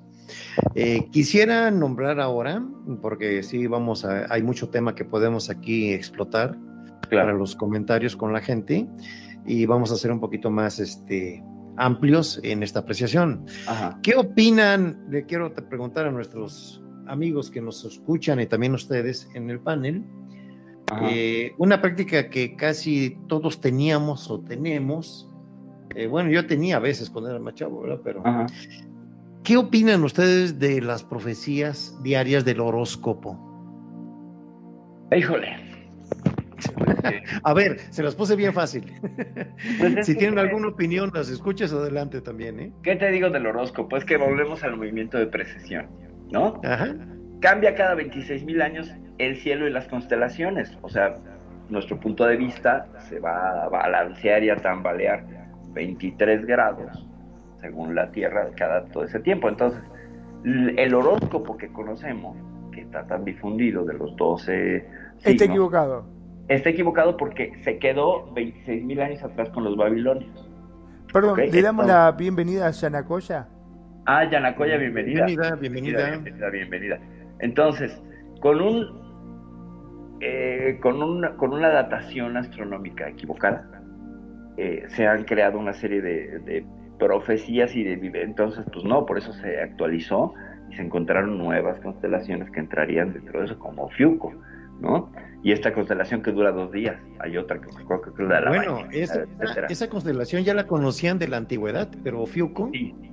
eh, eh, originalmente se conocían 12 casas, Ajá, 13 con Ofiuco, pero con Ofiuco es la constelación del diablo, fue, mi- fue anulada por X.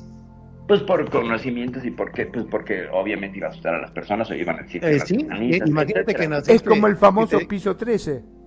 eh, Claro, sí, te iba a tocar nacer cuando en la constelación del diablo, imagínate cómo ibas a ser, este, ¿cómo te llamarías ahorita? ¿Satanazo o cómo?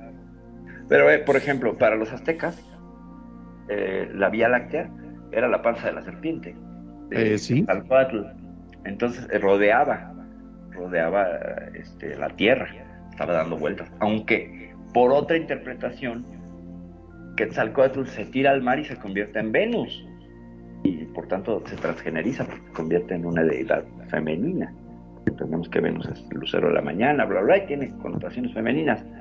Entonces, pues a saber, ¿no? Ahora sí que, que con, la, con la astrología, eh, la tradicional, dos cosas. Uno, pues por los movimientos de precesión no es precisa, estaríamos leyendo tu horóscopo de hace 26 mil años, y, y Eh, tu sí. posición planetaria también, y también existiría el tema de que, se los cuento, ya lo conté la vez que hablamos de la, de la astrología, eh, cuando mi padre hacía y diagramaba revistas, los 50, tenían una sección de horóscopos, y entonces el que escribía los horóscopos les mandaba 12 predicciones que servían para 12 números. Entonces, el primero, pues sí, venía Aries con Aries, etcétera, pero instrucciones claras de que al siguiente, a la siguiente edición, que era semanal, pues pusieran Aries en Pisces, Géminis, ¿sabes?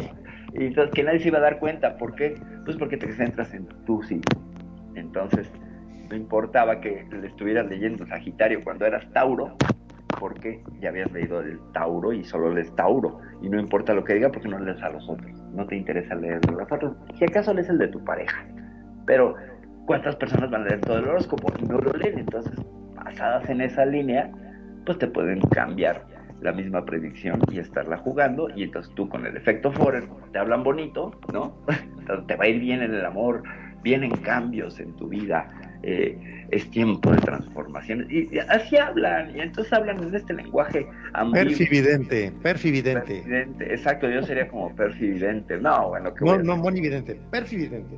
Mira, si no puedo predecir el clima en mi, en mi, en mi región para ponerme una chamarra y que no me dé gripa, pues no voy a aventarme una, una predicción mayor, ¿no? Entonces ahí sí estoy completamente piedra y tapada. Pero, Pero- fíjate que por, perdón por la interrupción, pero Dale. mucha gente, mucha gente lo primero que hace en la mañana después de su café es ver el horóscopo. Sí, sí, claro. Mucha- es- yo conozco mucha gente que lo hace. En algún tiempo, hace muchos años, yo lo hacía chico, pero Fíjate. pues, cuando lo fui madurando la idea de qué era, dije, no, esto ver. es bueno para entretenerse nada más. Gente, gente como el mismo Hitler Hister, este, History Channel. Ah, miren, ahí hay una teoría de la conspiración. Bueno, eh, tenía astrónomos, astrólogos, digo, para, para, y, y le gustaba la cuestión esotérica, estaba rodeado, y muchas cúpulas del poder actual están rodeados de esta gente esotérica que les hace mancias y, y toman decisiones políticas basados en esto. A mí me da miedo. A mí la verdad me da miedo. Más que certeza y Eh, todo, tengo miedo. me da miedo. Sí, la verdad es que me da miedo, porque entonces, ¿cuál juicio racional? ¿Cuál este juicio crítico? ¿Cuál sensibilidad política? ¿Cuál empatía? No, es lo que digan, no sé, los caracoles, el café, las cartas, las tripas, Las runas. las runas, etcétera, ¿no? O sea, no niego que haya un conocimiento en todo esto y que existan, eh, como, son como cerraduras para ver el futuro, pero solo ves un pedacito a través de esa cerradura, no puedes verlo todo. Por ejemplo, con el tarot, Bueno, y si, dos cerraduras en una puerta y vas a y ver... sí vale la pena, ya que la gente este, pues lo lee, ¿verdad? Para hacer, hacerles más extensivo la información, ¿verdad? Claro, A ver, les voy a leer, les voy a leer esto de cómo Ajá. viene, cómo viene asignado, ajá, dependiendo de su día de nacimiento, quién, quién es su regente en el horóscopo. Es de acuerdo a la casa. La primera casa es Aries. Ok. Tu regente es el planeta Marte. Ajá. En hindú se dice Lagna. Ok. Y su ámbito que más este, predomina es la personalidad. La segunda, Taurus. Venus, eh, se dice Artana en hindú. Y su regente es, de regente de las finanzas. La tercera, Géminis, Mercurio. Bratru, y es la comunicación. La cuarta es Cáncer, Luna, Matri, familia. La quinta, Leo, Sol, y es Putra, placer. Eh, la sexta es Virgo, Mercurio, Satru, que salud. La séptima, Libra, Venus, Kama, sociedad. Octava, Escorpio, Plutón, Ayur, sexo y cambio. Noveno, Sagitario, Júpiter, Dharma, cultura. La décima, Capricornio, Saturno, karma, status. Undécima, Acuario, Urano, Loba, amigos. Duodécima, Piscis, Neptuno, Ananda, espiritualidad. ¿Qué opinas, mi estimado Magnum? La verdad que yo con respecto a esto sigo diciendo que mientras el horóscopo me favorezca, yo estoy fenómeno. El día que me salga algo malo, a la mierda, no miro más el horóscopo y se terminó el asunto. Mira, si no vienes y cierras, cierras el periódico. Sí, sí, olvídate, no, no, no se dice más. En Radio Consentido se terminó el horóscopo, chico. No hay más horóscopo para nadie, dijo. Mira, William Evans en el 96 descubrió que había diferencias sustanciales entre los horóscopos orientadas a la clase trabajadora y a los horóscopos orientadas a la clase media. En los primeros, por ejemplo, era menos común encontrar consejos animados a viajar o gastar dinero que en los segundos. De la misma forma, los horóscopos para la clase trabajadora predecían menos progresos profesionales y menos interacciones positivas con la familia. Los horóscopos de clase media solían incitar más a la autonomía y a seguir las pasiones. Tanto es así que según sus conclusiones, el estrato socioeconómico del lector era el mejor predicador del contenido de los horóscopos. Sin embargo, todos estos incitaban a cuidar a otros, a ser pacientes, cooperativos y evitar las confrontaciones. Ya en el 2014, Tando y Ferruzzi realizaron también un análisis de las secciones astrológicas de la revista como Glamour, Essence o Vogue. De sus conclusiones se puede extraer que pese a centrarse en temas de amor, dinero y trabajo, su orientación reforzaba los estereotipos de género, que se modulaban según aspectos como la raza y la edad. Ya Gupta Zimmerman en el 2008 analizaron el contenido astrológico de la revista Cosmopolitan durante un año y encontraron que las lectoras recibían consistentemente consejos estereotipados. En la misma línea, ya Sebsen en el 95 analizaron una larga serie de horóscopos y corroboraron que este tipo de literatura promovía lo que ellos entendían como conformidad social. ¿Qué me conturci? ¡Wow! ¡Qué buen dato, eh! Buen apunte, buen apunte, Magnum. ¡Qué buen dato! Porque, pues no sé, ahora, ahora entenderé por qué me dijo mi horóscopo la última vez. Vas a perder tus zapatos Gucci, ten cuidado con... no, no es cierto. No, la verdad es que, pues no, mis zapatos Fuchi en todo caso. Eh, sí, pues también hay un sesgo social. Qué interesante que haya un horóscopo de la clase trabajadora, marxista, leninista, ¿no? Claro. te va a ir muy mal, sigue de borracho tú, este, eres una pieza fundamental para el crecimiento de las élites, el- tú que eres la base de la pirámide, no, que qué miedo, qué cosa tan terrible, Es ciertamente. es el horóscopo de Panteón Rococó. Oh, no, sí, pues sí, el de la carencia, el horóscopo que lees en el TV novelas, por ejemplo, ¿no? Ay, qué cosa tan, y, y es que es imprescindible y es impresionante como lo dijo, lo dijo Preto, hay gente que toma el café y lo siguiente es leer el horóscopo, a ver cómo le va en el día. Entonces, como en nuestra interacción social, incluso ahora ya con el teléfono, pues no, ya te metes a ver tu horóscopo negro, que es así como esos de los más trendis, y lo que encuentras es esta reafirmación, vaya, esta caricia de efecto Forer, donde te van a hablar bien de ti y entonces vas a trabajar por tus sueños y todo, y pues sigue siendo un esclavo del progreso y del capitalismo, perdón que suene a marxista-leninista, cosa que no soy, pero caray, cómo suena parecido a ese discurso, ¿no? Tal cual. Qué miedo, qué miedo. Es como que lo van acomodando en función a, a tu clase social y es como quien dice, te endulzan el oído de acuerdo a tu estatus. Mm. Ya debe haber algoritmos, algoritmos de, de, de, horóscopos que te estén dando lo que tú quieres. Es que es, pasa como en Facebook, que tú ves en tu, en tu, en tu feed, en tu muro, solo las opiniones de la gente con la que coincides. Como pasa en Twitter, ves las opiniones de la gente con la que no coincides para que te enojes, interactúes porque el enojo hace que des likes o dislikes o comentes y es más proclive que la gente comente para opinar de algo con lo que no está a favor y se arma toda esta remambaranga. Por eso Twitter es un agarrón de todos lados y todos los pelos. Facebook es más o menos moderado, más bien platica con personas con las que coinciden con tu cosmovisión, que está regulada por el maldito algoritmo. Maldita sea, somos esclavos digitales. Bueno, en pocas palabras podríamos decir que el objetivo explícito o no es fomentar una atmósfera de satisfacción social y facilitar el ajuste de los ciudadanos según su contexto habitual.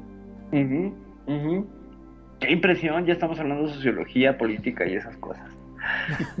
Qué cosa tan terrible, ¿no? Y entonces, pues yo meteré aquí un profeta, predictor, no sé si conocen ustedes a, a este señor, escribió un libro maravilloso, se llama Ray Kurzweil, no sé si lo han oído hablar de Ray Kurzweil.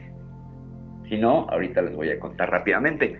Él es ahorita, tiene un puesto en Google muy importante, es eh, embajador de Silicon Valley, es una eminencia el tipo en cuanto a tecnología. Y entonces escribió un libro que se llama Las máquinas espirituales. Este libro lo escribe en 1998.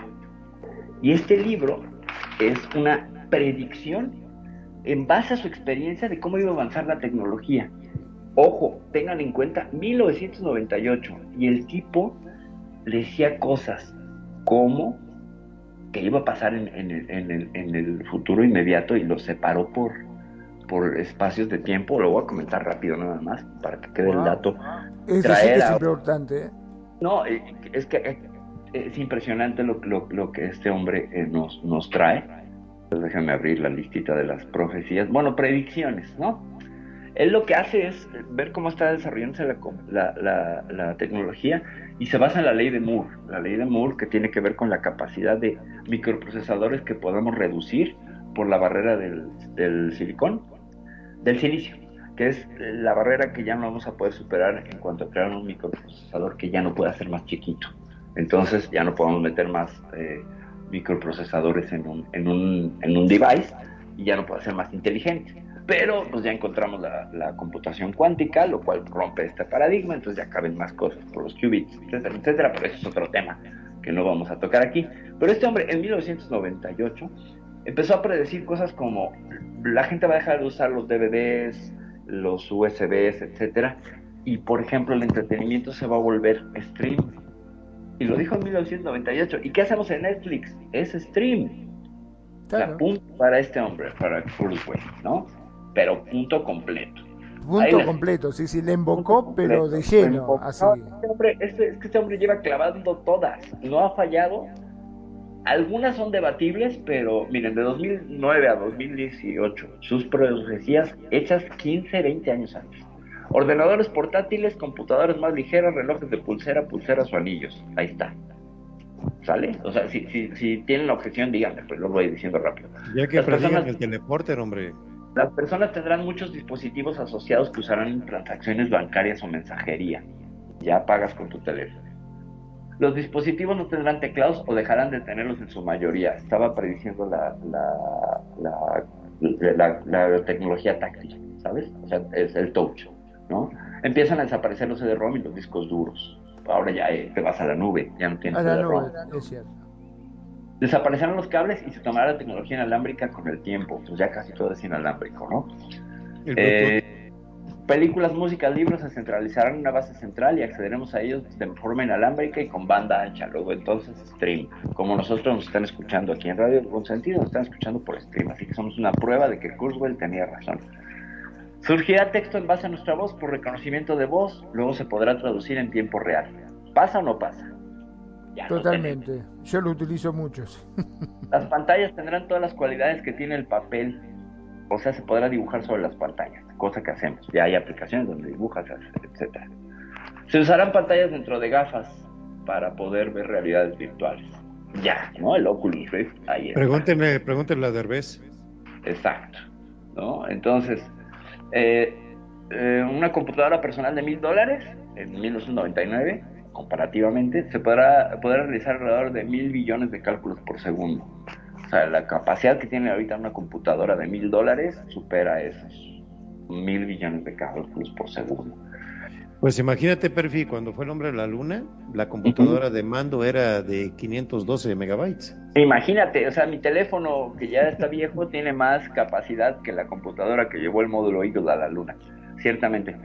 Fíjense, habrá un creciente interés por redes neuronales masivas en paralelo, algoritmos y algoritmos genéticos. O sea, algoritmos en Facebook, ahí tenemos la comprobación. Y los xenobots, no sé si saben qué son los xenobots, pero eh, ya hicieron con embriones de rana una mezcolanza y un híbrido donde tienen eh, microprocesadores. Entonces tú a través de una eh, de un programa puedes ordenarle a ese xenobot, a ese embrión, que se mueva en cierto eh, patrón, ¿sabes? Entonces lo, que busca esa tecnología biotecnológica, que ya es una fusión, un cyborg, es crear xenobots que puedan ser inteligentes y dirigirlos directamente, por ejemplo, para tratar el cáncer. Imagínate, estamos hablando, perdón, por eh, un, apunte, la, la, nanotecnología. Son, es una ciencia eh, microscópica. Es el punto decimal, nueve ceros atrás, uno. ¿Sí? Donde tú puedes hacer en ese tamaño las cosas. Son microrobots. Fíjate, pero qué adelantado para su época, por ejemplo, la película, a lo que cae a lo que estás diciendo, Star Wars. Ah, claro, sí, sí. Imagínate, ahí, ahí, utilizaban para su fuerza los Jedi, los midiclorianos. Ajá, ajá. Que eran los nanobots que tenían una lectura en el cuerpo humano, hacían una simbiosis con la biología humana y se volvían Jedi. ¿sí? correcto, correcto. Entonces, que la explicación a los fans de Star Wars nunca nos gustó, he de decir, pero bueno. Sí. Eh, podía ser más espiritual, ¿no? Podía haberlo hecho más espiritual, pero bueno, lo intentó, lo intentó. Ciertamente los midiclorianos era, era la, la, la, respuesta de cuánta fuerza tenías o cuánta fuerza no tenías. Y está. muy y que, la fuerza te acompañe. Eh, sí, y dices de güey, exactamente, ese es el camino, como dicen los mandalorianos. Bueno, eh, rápidamente les cuento otras de la, de la sección de tiempo 2019-2028. Eh, se van a usar cada vez más redes neuronales y algoritmos paralelos como parte importante de la sociedad, ¿no? Que eso ya lo estamos viendo. Se escaneará el cerebro y se permitirá copiarlo en un entorno virtual para después poderlo descargar. Es decir, tu conciencia ya la podrías transferir a lo digital. Y eh, para cerrar el asunto con este hombre Kurzweil que las va clavando todas, dice que finalmente vamos a acabar siendo un híbrido humano-máquina espiritual. Es decir, nuestra conciencia se va a fusionar con un algoritmo que va a vivir en un entorno virtual eternamente vamos a dejar de ser humanos y estaríamos hablando de transhumanismo. Y esa profecía sí me da miedo. El apocalipsis no, me da más miedo esto, porque esto yo lo veo que va, pero vamos corriendo para allá. Pues es que va, va muy junto, Perfi. Muchas gracias por toda la, información que estás dando. Muy interesante. Y cae en un, en un artículo que leí hace unos meses. Ajá. Donde, eh, a ver, para que nos demos una idea. ¿Cuánto puede tardar un viaje interestelar? ¿A dónde? A cualquier punto de la galaxia más cercana de la Tierra. O sea, a otra galaxia. sí. ¿Cuánto puede durar? Son cuatro años luz. Y hablando en términos, ajá. Pues es que es debatible, porque es relativo. A ver, cuatro años luz desde la Tierra, esa nave, si la pudiéramos ver viajar, va a tardar cuatro años. Pero desde la nave, un 10 segundos, 15 segundos. Ah, sí. Entonces, porque van, porque van a meter la velocidad warp, según Ah, ah, bueno, sí Eh, hay motores Warp y toda la, la- y ahí sí hay que decir y este, llenarnos la boca los mexicanos con la la, la, la- la teoría de Alcubierre de, de este hombre científico mexicano que creó la burbuja Warp y resulta que se encontraron ya con la burbuja Warp a nivel microscópico, pero es cierto lo que dijo, lo que predijo Alcubierre, es cierto, se puede crear una burbuja que permita desplazar el, el espacio-tiempo sin que el, el- el objeto que esté allá adentro viaje. En realidad lo que viaja es el entorno, lo que proponía eh, Alcubierre en sus cálculos. ¿no? Entonces, sin tanta energía, entonces sí es posible. Ciertamente en algún momento veremos el motor Warp. Sí, perdón, Preto. Eh, sí, y para eso son los estudios que hacen, este, por ejemplo, en el CERN, de lo que es el estudio de la partícula de Dios, los quarks, eh, toda eh, la microestructura que tenga un átomo, sí, y para eso sirven estos estudios, para ir este, descubriendo cómo está la estructura del universo, que al final, como dicen todos, somos polvo universal todos. Pues sí, Sí. de ahí venimos, ¿no? O sea, dice, ¿de dónde vienes? Sí. Pues yo, yo, la verdad, yo vengo del sol. Una, Todos conex- venimos del una conexión enorme con lo que es el universo cuando tú andas en el campo en la noche y ves, eh, ¿has tenido la oportunidad, Perfi, de ver lo que es un cielo estrellado, estrellado? Sí, sí, sí, en, en Perote, Veracruz, claro que sí. El No cielo alcanza tu, tu visión de ver cuántas estrellas hay, cómo, Es que- cómo, cómo se ve la Vía Láctea. Es Es- impresionante. Y esa conexión de esa conciencia cósmica, ¿no? De allí vengo y allá voy. Y además estoy viendo esta máquina del tiempo porque cuando yo veo las estrellas, esa luz salió hace mucho tiempo y lo que me está llegando es el remanente. O sea, estoy viendo el, el pasado. El Cuando pasado, miro el cielo, miro el pasado. Luego entonces tengo Cuando- la capacidad de viajar en el tiempo. Ajá. Cuando se implosiona una supernova, nos llega añísimos después eh, su luz, ¿verdad? Y una supernova dio la materia suficiente, o sea, expulsó al espacio los elementos pesados para que después se descompusieran en gas interestelar y luego por, por acción de la gravedad se volviera a juntar y pues con la acreción y la, la, interacción de la fuerza nuclear fuerte y débil, el electromagnetismo, pues se creó una pelota que se encendió, ¿no? Y que se convirtió en una estrella que después al expulsar más material creó su disco protoplanetario y pasó el tiempo y se crearon planetas y, y de ahí venimos. De ahí venimos. Entonces- el público acaba de expl- explicar, Perfi, lo que es la panspermia. Eh, también tiene que ver la panspermia de Oparín, claro. Sí, aunque la panspermia de Oparín que, que propuso en el siglo XIX, que yo cuando la estudié en la escuela dije, este güey está loco, y ahora digo, Oparín tenía razón. ¿Por qué? Pues ya detectamos que en muchos meteoritos pues ha llegado, ha llegado material eh, orgánico que posiblemente no solo el agua vino y llegó en meteoritos a través de una lluvia intensa en, en uno de los bombardeos eh, tardíos que, que sucedieron en la Tierra, pues llegó todo el agua, el agua llegó del espacio. Es Nos una- llegó el ADN, nos llegó todo lo que es la todo lo necesario, claro, llegó todo lo necesario, y de nuevo, llega del mismo, es que no estamos de separados, es que llegó de Un aquí. cóctel cósmico fue lo que nos dio vida, eso Eso fue pues, la teoría. Somos te- cóctel cósmico. Ya te platiqué del MB, ya les platiqué del. MB. Lo vuelvo a tocar y rápido ya con esto cierro, porque no me gusta acaparar tanto el micrófono, la verdad es que no es mi papel, pero ya me emocioné. Bueno, es el hierro, el hierro que tenemos en la sangre que nos permite, por entre otras cosas, sentir amor. Y ese hierro se creó en el corazón de una forja estelar, de una fundición estelar, de alguna estrella que murió, de algún sistema planetario que murió, expulsó ese hierro al, al- espacio, después por acción que ya les conté, se volvió a comprimir, se volvió a hacer, acrecentó pues la acreción, es esta fuerza que todos los pedazos que están flotando en el espacio a través de la gravedad. Y entonces, para que podamos sentir amor, tuvieron que explotar supernovas, chocar galaxias, suceder un montón de caos impresionante para que nosotros podamos vibrar electromagnéticamente con el amor que sentimos, por ejemplo, con nuestra pareja o por nuestros amigos.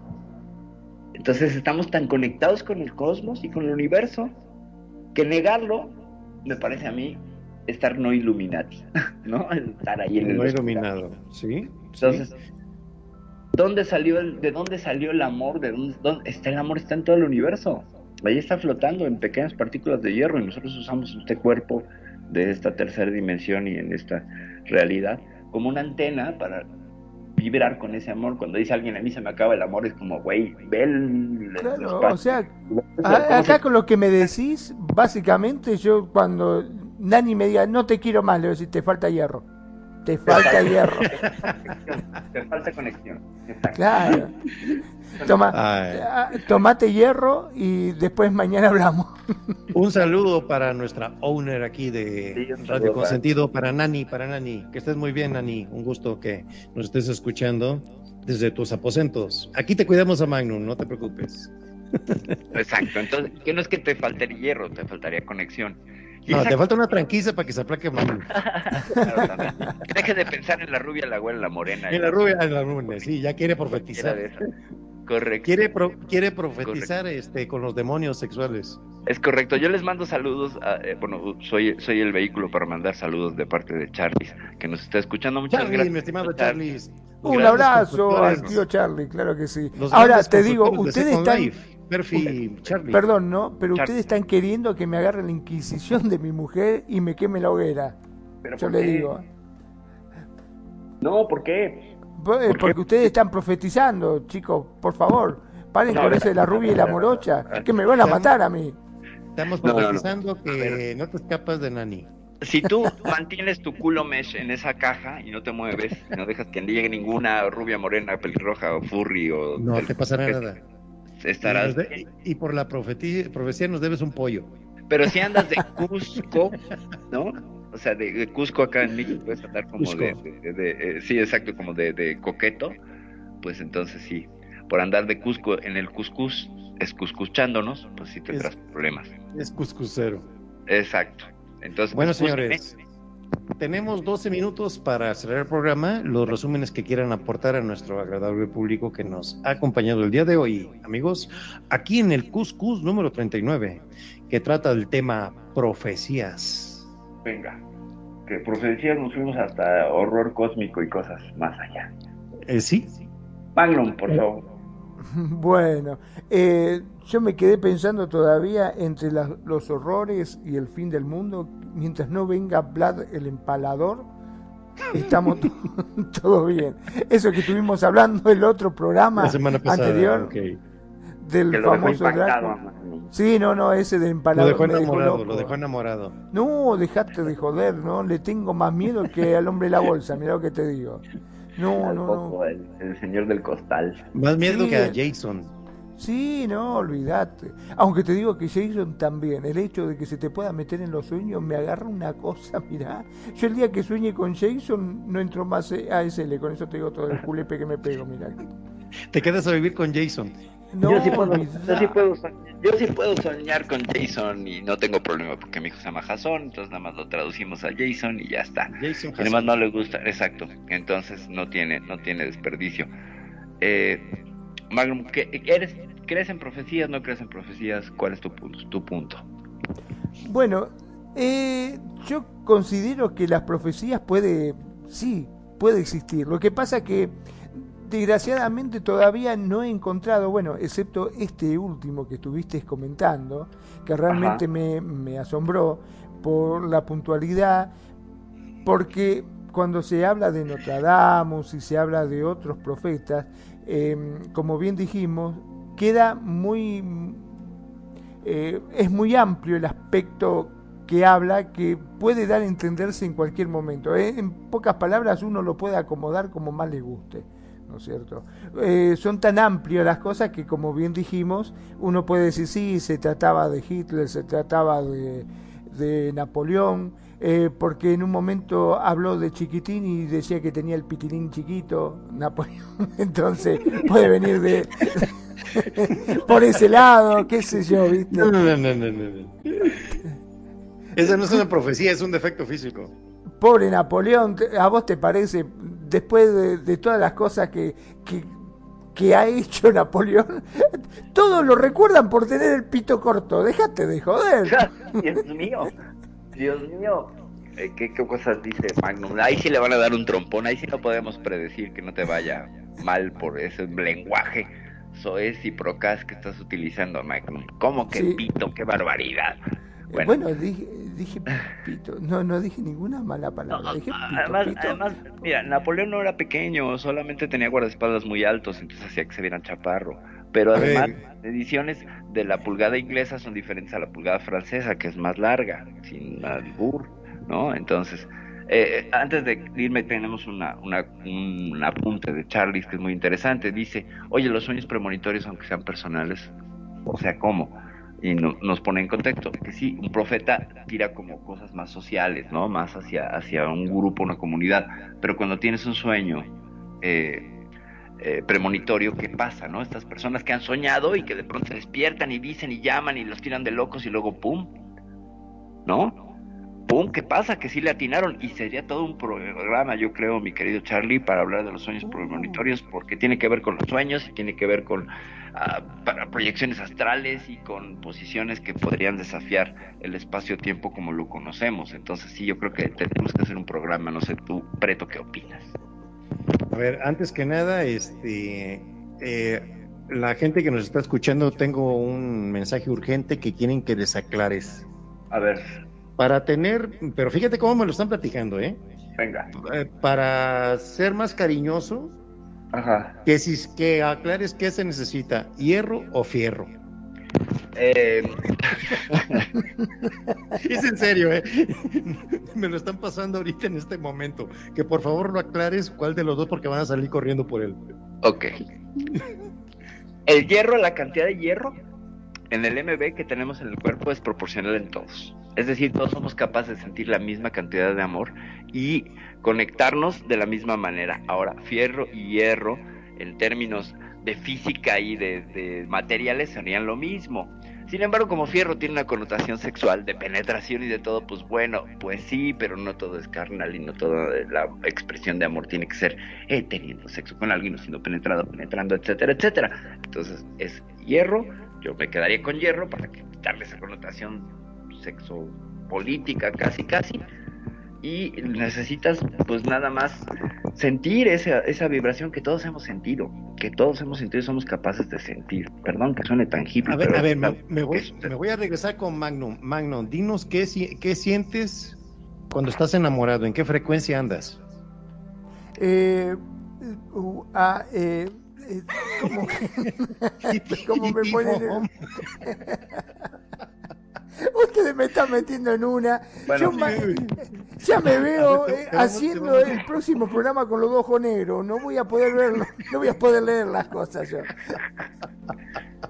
No va a llegar Magnum al otro programa. que En el programa de la profecía podemos ver que si la siguiente semana Magnum viene con lentes oscuros, Es que sigue amando Preto, mucho. Preto es el profeta Preto. Sí, Exactamente. yo profeticé, soy el pitonizo de Magnum. Mientras no me corten el pitonizo a mí. con ese- Al aire, al aire. Dios mío, Dios mío. Me estaba acordando, perdón, ¿no? Pero ahora que hablaban de los sueños, ¿ustedes se acuerdan de esa película que se que se quedaba dormido en el avión y veía como que sucedían un par de cosas y después el avión estallaba en el aire y decía, no, no, va a explotar, qué sé yo, el avión y empezaron los gritos y se bajó y sucedía. Ah, sí, como no, es una serie como de cinco películas. De Sí, los ¿Cómo se llama? ¿Cómo se llama, Perfi? ¿Cuál? Eh, este, Destino Final. Destino Ese, Final. Destino Final. Destino Final. Esa, ¿Cómo sí, sí, sí. Una apreciación que nos hace aquí Charlie y buenísima. Dice, la verdad es que fierro es otra manera de referirse al hierro. Este es un tipo de metal. La forma recomendada en la lengua general es hierro, puesto que fierro es una variante propia del español latinoamericano. De Como hecho, sigue conservando similaridad con la palabra que proviene del latín ferrum. Entonces, pues bueno, el ferrum, que no lo lean de manera sexual, pues, este, sí, como Martín Fierro, ciertamente. Y fíjate, curiosamente, Magnum Preto y Público de Radio Consentido, mi madre se pegaba a Fierro. Entonces, bueno, que acabé con el otro apellido, entonces el Sánchez, yo hubiera preferido ser Fierro que ser Sánchez, pero pues bueno, ya ni modo, ¿qué me queda? Este, Vas a dejar a todos fue- pensando con Gracias. el hierro, ¿eh? Sí, con Preto Fierro. No, no, no, yo soy pre- preto nada más. Yo no juego. es químicamente ya nos lo está diciendo con todas las fórmulas elementales. Charlie, un saludo para Charlie. Exacto. eh, que nos Yo está por le ahí voy a cambiar el nombre a Perfidia Forja. Ah, fíjate. Y ¿Qué más que Magnum, fierro? Magnum, el caballero de acero. No, no, Mag- a Magnum lo vamos a decir Magnum, este... Steel, Magnum Steel. Ándale, Magnum. acá, ¿eh? No, no. Me gustó No, ese. Magnum. Si, si se cumple la profecía, pues va a ser como esos tambores que hacen a puro martillazo, ¿sabes? Como es que Ah, te de veras, de veras, de veras. sí, sí, Así. sí. Sí, a en cualquier ritmo, momento me voy a cambiar el apellido de Nuco. Se me va- Exacto. ¿Quién era, quién era el más rico en la, en la Edad Media cuando había este cinturones de castidad? Ah, no sé, a ver, está bueno. Porque los templarios, supongo, pero ¿quién? No, los más ricos, eh, cuando había cinturones de castidad, eh, el que hacía Los las llaves. El que hacía las llaves, exacto. Claro, Ah, claro, ciertamente. Ciertamente. Ok. Magnum, nos despedimos, Magnum. Bueno, ahora sí, me despido. La verdad que un programa muy, pero muy lindo y que te digo que dejó muchas aristas como para poder continuar con este tema, eh, con, con el debate. Mi nombre es Magnum Dacun, transmitiendo en vivo y en directo desde Mar del Plata, República Argentina. Como siempre digo, gracias, gracias a todos los que nos escuchan, nos eligen y hacen de Radio con sentido su radio. Sobre todo también gracias a los que escuchan nuestro podcast. Sí, para vos que llegaste tarde, que te enteraste a último momento y dijiste, ay, yo quería escucharlo a Preto, por Dios, ¿cómo me lo perdí? No, no te perdiste nada, porque a partir de mañana ya está en nuestro sitio web te lo repito, www.radioconsentido.blogspot.com.ar. Mm, Todos los episodios que vamos haciendo acá en la radio están todos ahí. Podés escucharlos las veces que vos quieras. Sean felices, el resto son solo consecuencias. Perfi. Muy bien. Eh, faltó decir que Evox, eh, Spotify y TuneIn también nos pueden seguir. Claro, sí, sí, sí. Por nuestras comunidades. Eh, yo, siendo Perfidia Forja, ya dejé de ser Perfidia Vela. Eh, les quiero compartir que, bueno, en este programa de las profecías, que sí quedaron ciertas aristas y esquirlas de fierro, hierro y como ustedes quieran llamarle, este, pues tendremos que hacer una segunda parte, porque nos faltó abordar a otros profetas como Baba Yanga, que tiene unas cosas bárbaras, que tiene una, una, unas profecías que van hasta el año cinco mil y tantos, por tanto Baba Yanga, yo le voy al, soy Team Baba Yanga porque sobrevivimos más allá del apocalipsis de otras, ella habla de una humanidad en el año 5029, por tanto, soy Team Baba Yanga, ya lo hablaremos la siguiente emisión, y pues buenas noches ya en la colla, buenas noches Riley, gracias Charles, gracias a todos los que nos estuvieron escuchando. Yo creo que haremos una segunda parte porque sí, el tema dio para bastante. Mariana, nuestra jefa, nos mandó un mensaje, ¿sí lo viste? Eh, no, no lo vi, no lo vi. No A lo ver, eh, abre aquí, Second, aquí en el general. A ver, a ver. Ña, Ña, Ña, Ña, Ña, Ña. Ah. Ah, dice Mariana, fierro pariente, ciertamente fierro pariente, ciertamente, con todo el sabor de Sinaloa. Claro que sí. Arriba Yo te Sinaloa. lo digo, yo te lo digo desde lo poquito que me toca de ser sonorense, fierro pariente, ciertamente. Ciertamente, mi queridísima sobrina Mariana, te mando muchos besos y abrazos, gracias por estarnos escuchando. Y pues vamos a darle conclusión a este programa con nuestro anfitrión y eh, principal Illuminati, este, masón eh, y todas Guerrero. las este, guerrero y pinchador preto. Muchas gracias amigos, muchas gracias a nuestros compañeros, a Perfi, a Magnum. Excelente programa, cómo nos divertimos esta tarde dentro de lo serio y dentro de lo chusco que nos acompaña siempre Magnum, que es el líder de punta de los chistes aquí en nuestro programa. Cuscus. Muchas gracias a todos, a todos, a todos, a todos por habernos escuchado, a la familia Quilicia allá en Chile, un abrazote para todos. Eh, aquí a Rilari, que nos acompañó también en el programa, a Mariana, a todos, a todos nuestros radioescuchas. Ha sido todo un placer. Amigos, que pasen muy buenas noches. Pretoriano Chrome, Perfidia, el grupo adelante. Magnum da Chrome, Perfidia Bella. Y Pretoriano Chrome les da las buenas noches y nos vemos la siguiente semana en el Cuscus número 40. Buenas noches.